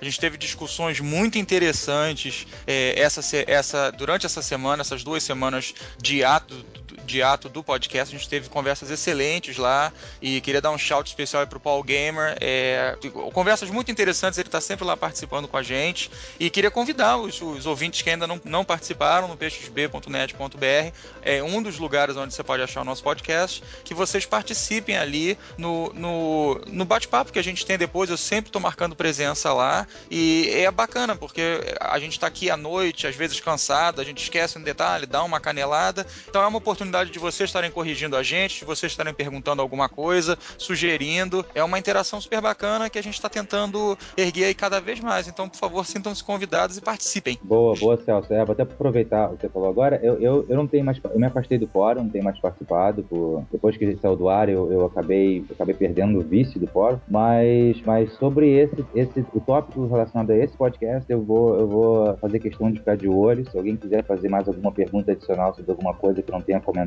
sobre mais algum detalhe específico, sobre alguns jogos que eu dei uma passada, uma passada bem rápida aqui para não, não consumir muito tempo, é, pergunta que eu estar de olho e, e vou responder assim que possível. Maravilha. Então, gente, estamos chegando ao final da edição número 27 do Jogando Papo. Eu gostaria de agradecer a todos que ouviram a gente até agora. Por favor, participem da conversa. Acessem a página do Jogando Papo, mandem os seus e-mails com as suas perguntas, suas opiniões, suas sugestões. Vocês já sabem o endereço, mas não custa repetir: jogandopapo@jogandopapo.com.br. Participem da discussão também lá no PXG, o maior fórum de Xbox da América Latina, pxb.net.br. Vocês encontram o nosso tópico na parte de podcasts e vocês também podem participar em todas as outras áreas, falando sobre tudo de Xbox e também das outras plataformas da atual e próxima geração. Também não deixem de acompanhar os nossos parceiros, obviamente, o grande Thiago Adamo e o seu Pixel DJ. Deem uma chegadinha no youtube.com/pxldj Pixel DJ. Acompanhem o trabalho dele por lá e também dos nossos queridos queridos amigos da Torre dos Gurus, um podcast também super descolado, divertido, para quem quer ficar sabendo de tudo hoje do mundo nerd. Eles estão por lá, nossos companheiros de coração. Acessem torredosgurus.com.br. Meus queridos, muitíssimo obrigado. Uh, uh, Porto, só mais um recadinho claro. para o pessoal ouvir o, o, Mafa, o Café com Mafagrafos, que uh, eu, bem lembrado. Eu, o Celso e o Xandão participamos sobre o The Last of Us, que saiu agora essa semana e ficou, mas é para é para quem é, já jogou. É para quem já jogou. Que é aquele ah. muito spoiler. Exatamente. Então, é o famoso spoiler cast. Exatamente, é, é. spoiler cast do início ao fim. Então, gente, se vocês já jogaram The Last of Us no PlayStation 3 e querem acompanhar uma discussão bem interessante a respeito de título, por favor, visitem o mafagrafos.net e lá deem uma procurada pelo Café com Mafagrafos. Vocês vão encontrar lá um episódio especial com a galera do Jogando Papo, junto com o Mafagrafos, que é o Rafael, e o Edgar Cantelli, falando tudo a respeito do jogo. E mandar também um abraço pra galera do Café com Mafagrafos, né? Galerinha aí muito boa também. É, gente, então agora vamos de vez. Mas claro, agradecer demais ao tempo dispensado pelo nosso querido Thiago para trazer essas informações lá da Austrália. Muitíssimo obrigado. Você uh, uh, já é mais um integrante honorário do nosso podcast. Sinta-se à vontade também quando quiser aparecer para conversar com a gente, querendo participar do programa, discutir, é só é só aparecer que a gente está aqui para você. Valeu mesmo, obrigado por tudo, Vidal. E para os meus amigos que estiveram comigo até este momento, muitíssimo obrigado. E a todos vocês, até a edição número 28. Um grande abraço e até a próxima.